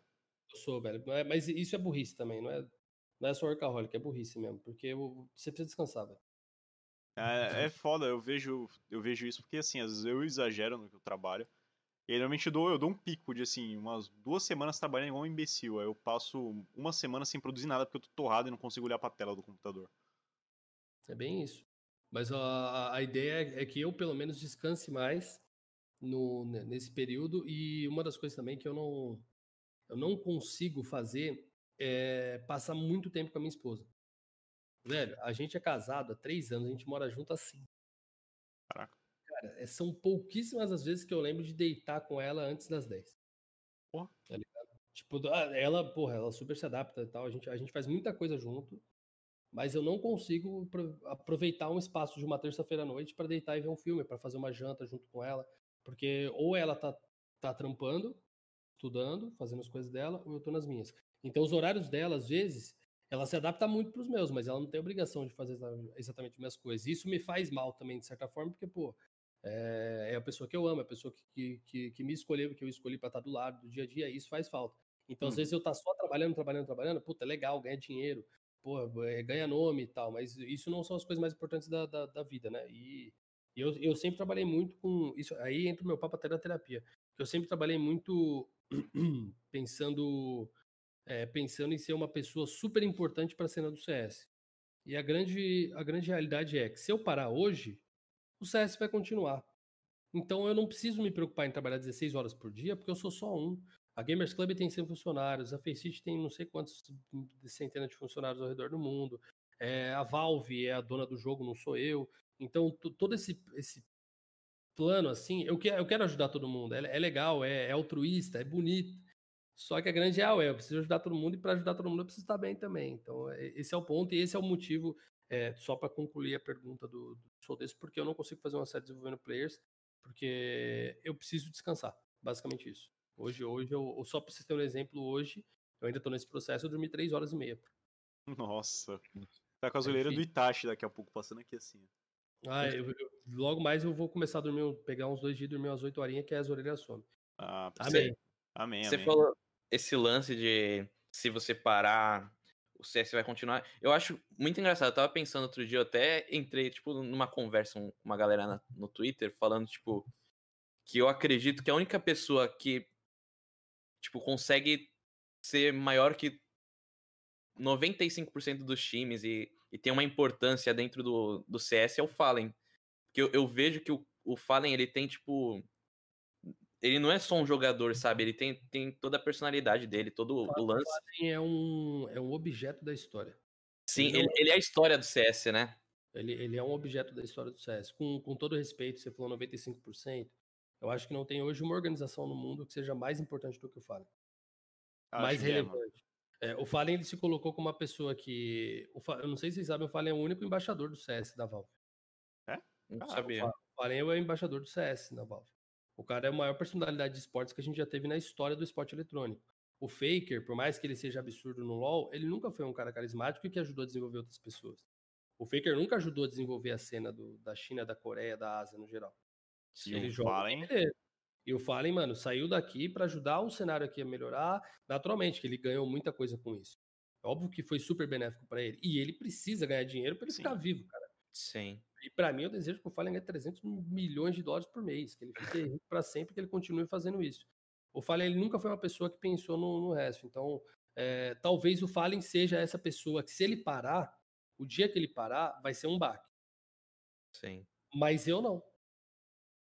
Tá ligado? Então, o, o, hoje, talvez, o Gaulês parar vai impactar muito os números do CS.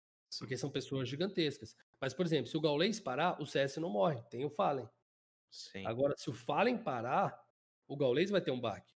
Entendeu a diferença? Vai ficar triste. Por isso, por isso que eu, eu, sinto que o Fallen é hoje o.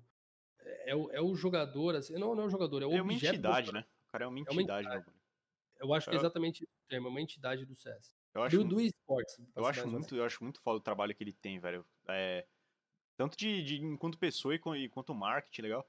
É, é muito foda. O, acho que o, o Fallen é o que, o que tentou rolar com o NTC, né? Pelo, assim, eu chuto eu, não conheço da história. Mas o fato de pegar um jargão do cara, do, do FNX no caso, não tem como, transformar numa marca. O Fallen fez isso, só que, mano, pro next level do bagulho. É, mas, mas o jargão do, do FNX, pelo que eu entendi, veio depois da marca, né? A marca veio depois veio da marca? Pelo, pelo que eu entendo da história da marca, sim. O NTC não é de agora, o NTC já tem uns anos já. É, o, o NTC veio muito antes de 2015 ali. Hum, porra, então, como eu falei, eu, não manjo, mas eu imaginava por causa disso. Eu sempre vi ele falar, ah, não tem como, NTC, padrinho, porra, não sei o quê. É, o, o, Fênix, ele é um cara que ele, se ele é você é, deixar, ele, é bom ele também, cara. falando 35 anos. Eu acho muito engraçado porque o Fênix, velho, isso aí na, na Masters de Maresias, foi a, Masters, a última Masters de 2019. A gente uhum. foi pra praia lá e a gente gravando os conteúdos, velho. Ele, se você pedir pra ele falar 10 minutos, ele fala 10 minutos sem parar, coisa sem nexo.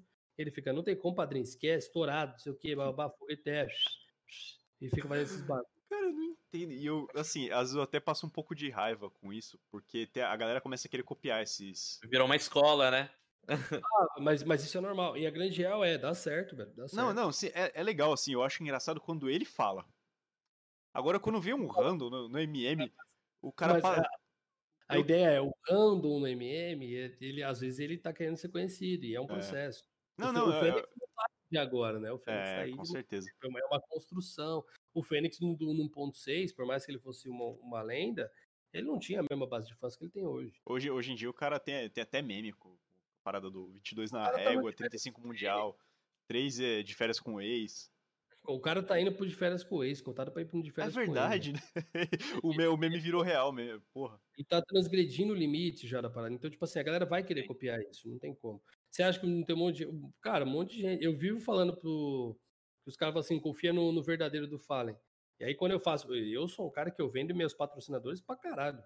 Eu toda hora, os caras, é, aprendeu com o Fallen. Aí tem uma hora que a galera falou assim: eu acho que o Fallen aprendeu com você. Eu falei, virei o jogo. É, mas não porque eu copiei o Fallen nesse sítio, mas é porque eu sou assim. Então, quando você é original, por mais que seja parecido com uma pessoa, você conquista. Então, às vezes a galera tá tentando tornar aquele o estilo próprio da vida dela. A partir do momento que isso se tornar a verdade dela, ela vai virar, velho. Não tem como. Nice to meet you. É, nice to meet you. Esse lance de originalidade que, que é o legal, né? Que você, você, pô, você quer ver uma live de um cara, você não quer que ele seja igual a todo mundo. Puta, sim. E, e, uhum. e isso muita gente no, eu, eu vejo no CS querendo, né, impor, tipo, tentar fazer. E eu acho até algo engraçado, muita gente falando do lance de você tentar parar de assistir a galera que você assiste para parar de repetir elas. Uhum. E é um lance muito verdadeiro. Se eu, se eu ficar vendo, tipo, o Gaules 24 horas por dia, eu vou começar a usar o jargão dele, se eu começar Mas a ver é qualquer. É, é isso que a gente chama de ponto de influência. Porque o, aí entra uma parada legal aí para vocês estudar o marketing, vocês vão entender isso muito claro. O, o, processo de influência não é necessariamente você forçar as pessoas a comprar os seus produtos. É você fazer as pessoas comprarem a sua ideia. Comprar os seus produtos é porque a pessoa já comprou sua ideia. Você quer ver um exemplo claro? É o Shenk, RC, Sou desse. Esses caras são subs na minha live, são parceiros, são essa galera que tá interagindo no chat. Esses caras estão no meu dia a dia. Eles, se eles, tipo assim, ele não é porque eles são, são, são fãs ou estão na minha comunidade que eles vão comprar na Blake Store. Não, eles têm o quê? Eles querem comprar uma skin. Existe a Neisha, existe a Blake, existe a Miss Click, existe várias. Mas eles gostam de mim, então eles vão dar preferência para Blake. Entendeu? Isso é o ponto de influência. Então, quando você tá no, nesse estilo no dia a dia, você comprou a ideia do cara. Se o cara fala desse jeito, pô, o Gaulês, o, o A tá banido. A galera puxou do Gaulês. Tá é isso. E um monte de gente faz isso. E pior que esses dias eu me peguei mandando um. Não foi nem A tá banido, foi um A tá fudido agora. E o cara me pichou. Eu lancei igual do... sem querer total, porque eu tô vendo essa semana inteira campeonato. É automático, é automático. Porque, porque quando você começa a fazer isso, é, é meio que uma lavagem cerebral, né? Entra na sua cabeça. E aí, para você limpar isso, só entra em outra coisa, porque é tipo meio que cobrindo estoque, tá ligado? Do, do eu, é normalmente eu começo a me, me policiar quando eu vejo que eu tô com um jargão que eu acho chato. Eu, eu começo a não, não vou falar, e quando eu sinto em, em, tá, engasgo o bagulho, eu não falo. Mas, aí chega uma hora que eu paro. O jargão é justamente uma coisa individual, né? Sim, É uma coisa sua. Então, normalmente, quando você copia, você enjoa mais rápido. É tipo você coisa... vê o, o Silvio, o Galvão Bueno falando olho no lance, sabe? Tipo, tu vai falar assim, o que, que o cara tá Exatamente. tá fazendo? É você colocar o, o Raul Gil pra falar bem amigos, tá ligado? Tá é. Bem amigos do SBT, tamo aqui no Raul Gil. Que isso, tipo, tá maluco? Caraca. Aqui, ó, o, o El Chiquito falou: se o Gil parar, não vai, não vai mais ter quem repara o Force Drop. Esse é um exemplo. O Force Drop é um dos patrocinadores lá, sai de abertura de caixa. E a galera fica numa resenha da porra. Cara, todo mundo sabe que é um conteúdo patrocinado. A grande diferença tá, eu me divirto pra caralho fazendo. E, e quando isso se torna verdade, fudeu. Porque, pô, os caras eles, eles pagam, falam, ó, oh, mano, fica ali 20 minutinhos e tal. Velho, os caras são tão de prova. Eu fico uma hora fazendo bagulho. Não é porque é pago, é porque eu tô rachando é o é engraçado. Quando... Mano, é um conteúdo super da hora. Então, tipo assim, de primeiro momento, você precisa aprender a fazer isso também. Não é tipo você fez o primeiro já. O chat ajuda muito e tal. Então a comunidade ajuda a desenvolver também o indivíduo, tá ligado? Isso, isso é super foda. E por isso que às vezes você reflete. Porque o chat manda uma parada, aí o Gaulês pega, só que o Gaulês não fala o nome do cara. Só que o Gaulês já, já veio tanta mensagem que já esqueceu do cara, mas lembrou da frase. Usou, virou dele. Entendeu? Então existe muito essa linha. Ou, talvez assim, a comunidade ajuda muito o influenciador a se desenvolver e naturalmente você acaba pegando. Então, às vezes, você manda uma parada, sei lá, o A tá banido, vamos supor, veio do Raul. Pô, o Raul mandou lá no Gaulês, ah, tá banido. Aí o Gaulês falou, ah, tá banido. Opa, tá banido, tá banido. É isso. Já puxou uma ideia e já fixou na cabeça dele. Ele não vai lembrar do Raul. Ele vai lembrar do ah, tá banido. E aí Heróis o esquecidos. vai lembrar do, do Gaulês falando, ah, tá banido, e não do Raul. Porque o Raul nem foi citado e tal. Então, tipo assim, não, não, não quero dizer que o, o streamer é cuzão, muito pelo contrário, é normal, faz é, parte. É padrão, é isso acontece representada. Essa é, é a grande real. Então, eu, cara, eu penso sempre nisso. Toda vez que eu vou fazer um conteúdo, eu penso o que, que minha comunidade quer, como eles querem se posicionar e, e como que eles, tipo, eles, eles se divertem. Então, mano, eu, eu tenho um grupo no, no, no, Telegram com 200 pessoas que são assinantes da comunidade do PicPay que eles trocam ideia o dia inteiro. Eu nem sempre interajo, mas eu tô sempre lendo. Eu quero saber o que eles estão falando, como eles pensam, o que, que eles querem fazer. Por quê? Porque não, não é só a questão, porque teve, a, a galera pensa muito assim, ah, o lado bom de ser influencer é ganhar dinheiro. Eu poderia ganhar muito mais dinheiro, muito mais. Mas eu quero agregar. E os caras, quando você quer agregar, a comunidade quer agregar muito mais para você. O, o, exemplo do sucesso do Fallen do Gaulês são isso. É os caras que, tipo assim, eles querem ganhar dinheiro. É super saudável querer ganhar dinheiro, ficar rico, porra. Todo Com mundo certeza. quer ter um carro legal, uma casa legal, uma estrutura, comer um, um lugar legal. Só que esses caras, em primeiro plano, eles querem divertir a comunidade, eles querem entreter, eles querem desenvolver, eles têm um propósito por trás. E o propósito por trás talvez não dê muito mais dinheiro. Mas você vive muito mais feliz, velho. Pô, olha, eu conheço os caras pelo, pelo, pelo nick, eu vejo. É o que eu falei, o RC, eu sei que é a mina dele. Eu consigo, porque eles, os dois estão no chat. Eu sei que é o Shenk, eu sei que é o Sodês, eu sei que é o Lekov, eu sei eu, eu, a galera entra no chat, eu sei quem é quem. É a sua comunidade, né? qualidade. E isso para mim é super importante. Então, é, quando você fala da quantidade, qualidade e tudo mais, eu sempre penso assim: eu quero ter uma grande quantidade com uma grande qualidade. É isso. Então, a comunidade é até muito engraçado, porque a, eu contratei uma social media faz dois meses e ela me mandou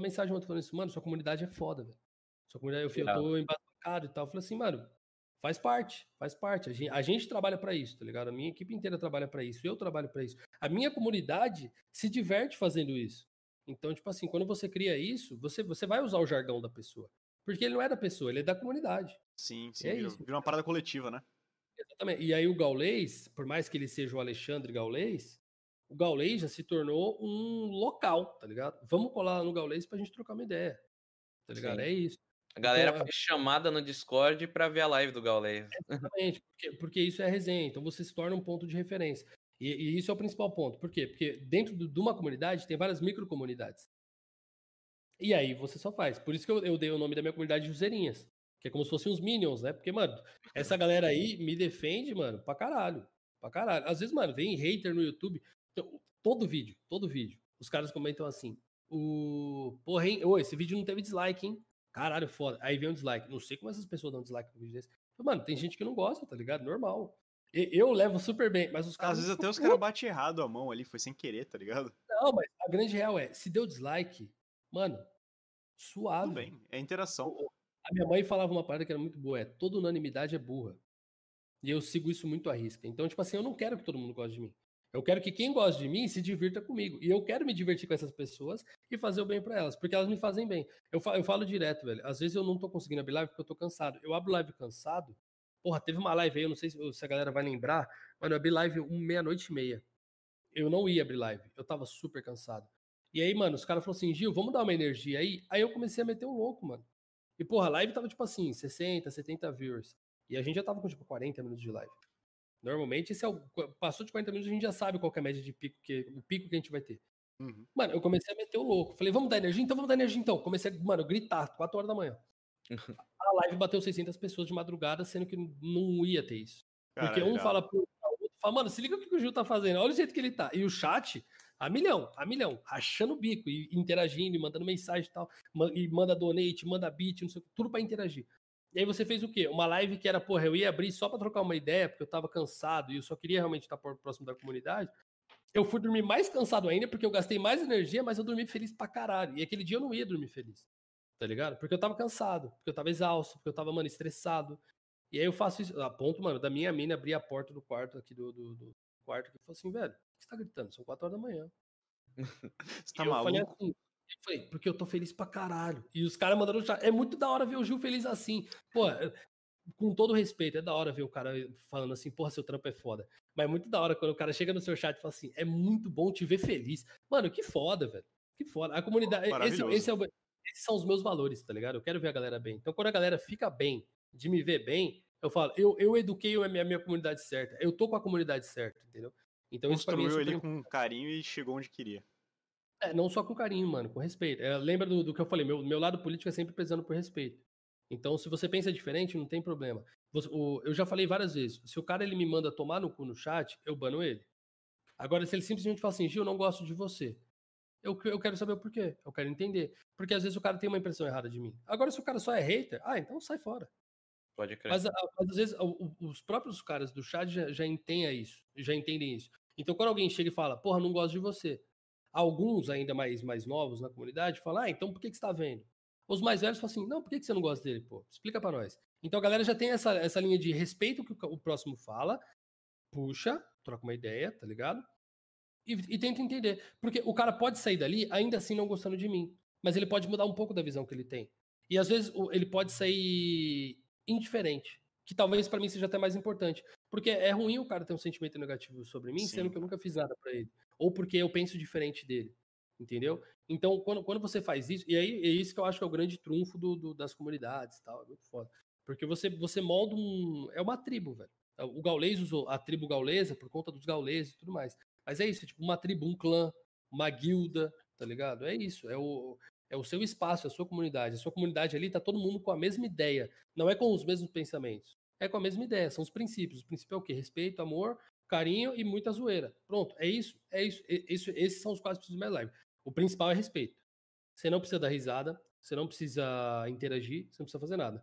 Você só precisa respeitar todo mundo que tá ali. Então, quando você faz isso e a comunidade abraça isso, você desenvolve. É só ver a comunidade do Gaulês, os caras são foda. É, mano, é Uma coisa que eu tinha pensado até, e você falando agora também me fez tem, praticamente confirmar mais, é que talvez o seu sua faixa etária do seu público seja um pouquinho mais velha, né?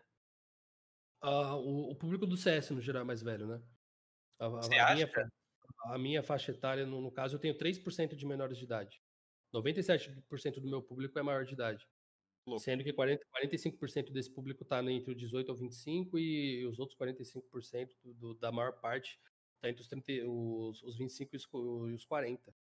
E eu, eu, tenho mais público acima dos 60 anos do que abaixo dos 18. Caraca. Nossa. Só para você ter uma ideia. Então, Só tipo assim, a comunidade... Juseiro. É, cara, tem muito tio que joga porque o filho joga e o filho não gosta de mim porque não me conhece ou porque não, sei lá, nunca me conheceu, mas ele conhece para jogar com o filho junto, incentivar. É legal isso. É, então, porque o filho tio... tem CS e tal. É. Então, é, isso é bom. E, e, a minha comunidade talvez seja mais fácil de educar por é. Eu tenho, tenho um tio que ele, que ele começou a manjar um pouquinho mais de esporte porque o meu primo curte e tal, e aí. Tá, começou. Ele mas, pesquisou, não começou a jogar, mas começou a pesquisar. Oh, tem, tem umas ideias pra trocar aí, acabou que trocou ideia comigo também, porque eu gosto. É bem isso. Mas é bem mas é o... Aqui, ó, o RCBR mandou. É um ganha-ganha, né? Você nos faz feliz e a gente sempre, quando pode, vamos te fazer feliz. Exatamente essa aí. linha aí. E com, com, essa linha você sempre vai. vai não, não tem como você trabalhar triste, tá ligado? Essa é, é não, não tem como. Você tem, tem uma galera da hora ali. Até, até quando você trabalha de jeito mais ortodoxo, assim, vamos dizer. Quando você tá com uma equipe legal, que tá todo mundo ali de boa, às vezes não tá sempre no 220, mas tá, tem um clima bom, você não, não trabalha puto, não trabalha triste. Né? Nossa, trabalha suavão, você trabalha dando risada, velho. É, o, o Sou Desses ali deu, mandou mensagem falando que ia dar o vazão aí, ia, ia treinar. Vai lá, mano. Rapaziada, é isso aí. Tem, tem que treinar mesmo. Sim. É. E a gente já tá chegando a duas horas também. A gente vai, Sim. já vai daqui a pouco ainda acabar. Já vamos, já é... vamos de base logo, logo. É, galera, se tiver pergunta aí, mais uma pergunta para mandar no chat, pode mandar aí, a gente vai ler. Deixa eu ver que se alguém mandou uma coisa no WhatsApp, porque os caras é folgado, os caras têm meu, tem meu WhatsApp e fica mandando pergunta em vez de mandar no chat, pergunta no, no zap. os caras estão mandando figurinha aqui. Estão mandando figurinha. Pô, cara, Joseira, muito obrigado de verdade pelo papo. Aliás, foi, foi muito antes, massa, assim. Antes, antes, de acabar, eu tava divulgando a live num, em uns grupos, os caras Teve um, um, grupo que eu comprei, os caras não falaram nada. Só comentaram que, que a gente parecia que tinha colocado cabelo em você no Photoshop. os cara, Às cara, vezes. Eu não, nem, nem mexi, não mexi nem na cor da imagem, porque se eu deixasse mais escuro, ah. parece que tem um pouco mais de cabelo. A galera vai sempre arrumar uma desculpa pra falar da minha careca. Só assim. Carecona do Vegeta. Pô, mas Joseira, muito obrigado de verdade pelo, pelo papo. Foi muito massa conhecer. Eu acho que você é a segunda pessoa de CS que a gente conversa. Terceira, e é... Terce... Ah, é, a teve a... o Alex da Team Play. Não sei se e você conhece. Né? E a Tezinha. Até Braba também tem a parceira. E, e você, eu acredito que tenha sido o único que seja profissional assim. E, pô, é muito massa ver esse lado de dentro do CS, conhecer mais conhecer você mais, né? Que eu acho até o mais, mais legal, assim, conhecer a pessoa. É que a ideia do projeto, do projeto aqui do, do podcast é essa, né? A gente trazer a galera que faz alguma coisa foda e não conversar especificamente sobre o bagulho que o cara faz. Que nem teve um cara de uma banda super foda que veio, o Madu, do Machete. Ele veio, veio aí não falou nada do Machete, assim. Falou por alto, mas, tipo, ficou trocando ideia, tipo, de coisa que ele ouve, novidade, falou que ele acha que guitarra é um bagulho ultrapassado. Sim, uns, uns bagulho nada a ver, tá ligado? As penas dele, né? Também. É, Mas é, é, e é legal, é legal trazer essa parte, porque é o que eu me interesso quando eu vejo um podcast, por exemplo, tá ligado? Mas é, eu, eu curto também, eu assisto bastante. Eu, hoje eu assisto né, os podcasts em vez de ouvir. Eu nunca fui muito de ouvir, eu gosto muito do visual. O visual me convence bastante. Pode crer. É, e, e, pô, eu que agradeço aí, velho. É sempre muito da hora. Eu gosto de, de bater esses papos, é bom pra eu, eu também sair um pouquinho do, no meu caminho, tá ligado? Dá, daquela... A minha vida hoje é muito séria.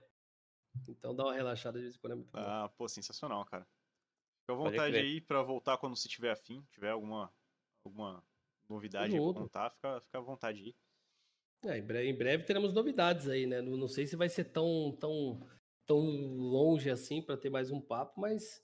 Ah, sempre novidades tem. Novidades em breve. Sim, sim, sim. Aqui o RCB também mandou aqui, ó. Nunca falei nada da careca do Gil.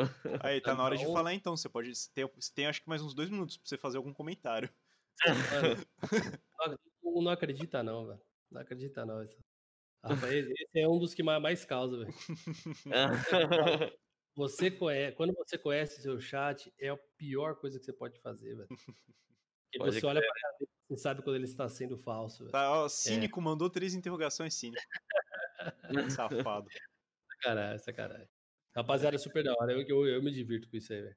Você imagina, eu, eu, A maioria das lives que eu assisto, eu não fico muito no chat, eu sou mais de assistir. Eu vejo no. no... Quando eu vejo sua live, eu acho muito massa a interação da galera. É, a, vai muito atrás da didática, mas vai, vai também muito para conhecer. Eu, eu, recebo muito comentário do tipo assim: porra, te acompanhava só pelo YouTube e te achava meio cuzão. Aí agora eu entendi que você, o seu YouTube é mais objetivo. Eu falei, é. Sim. Mas a ideia é essa, pelo, o YouTube é, você, você tem 10 minutos para ver um vídeo. Sim, então, eu quero entregar em 10 minutos o máximo de informação da hora possível. Então eu não vou dar risada no YouTube. Não muito. Eu, mas na live. Ah, na, tem. Mano, na live eu troco ideia com o meu chat como se, tipo, porra, como eu troco ideia com meus parceiros no bar, tá ligado? A gente senta pra tomar uma breja, é isso. É isso. Trocando é. ideia.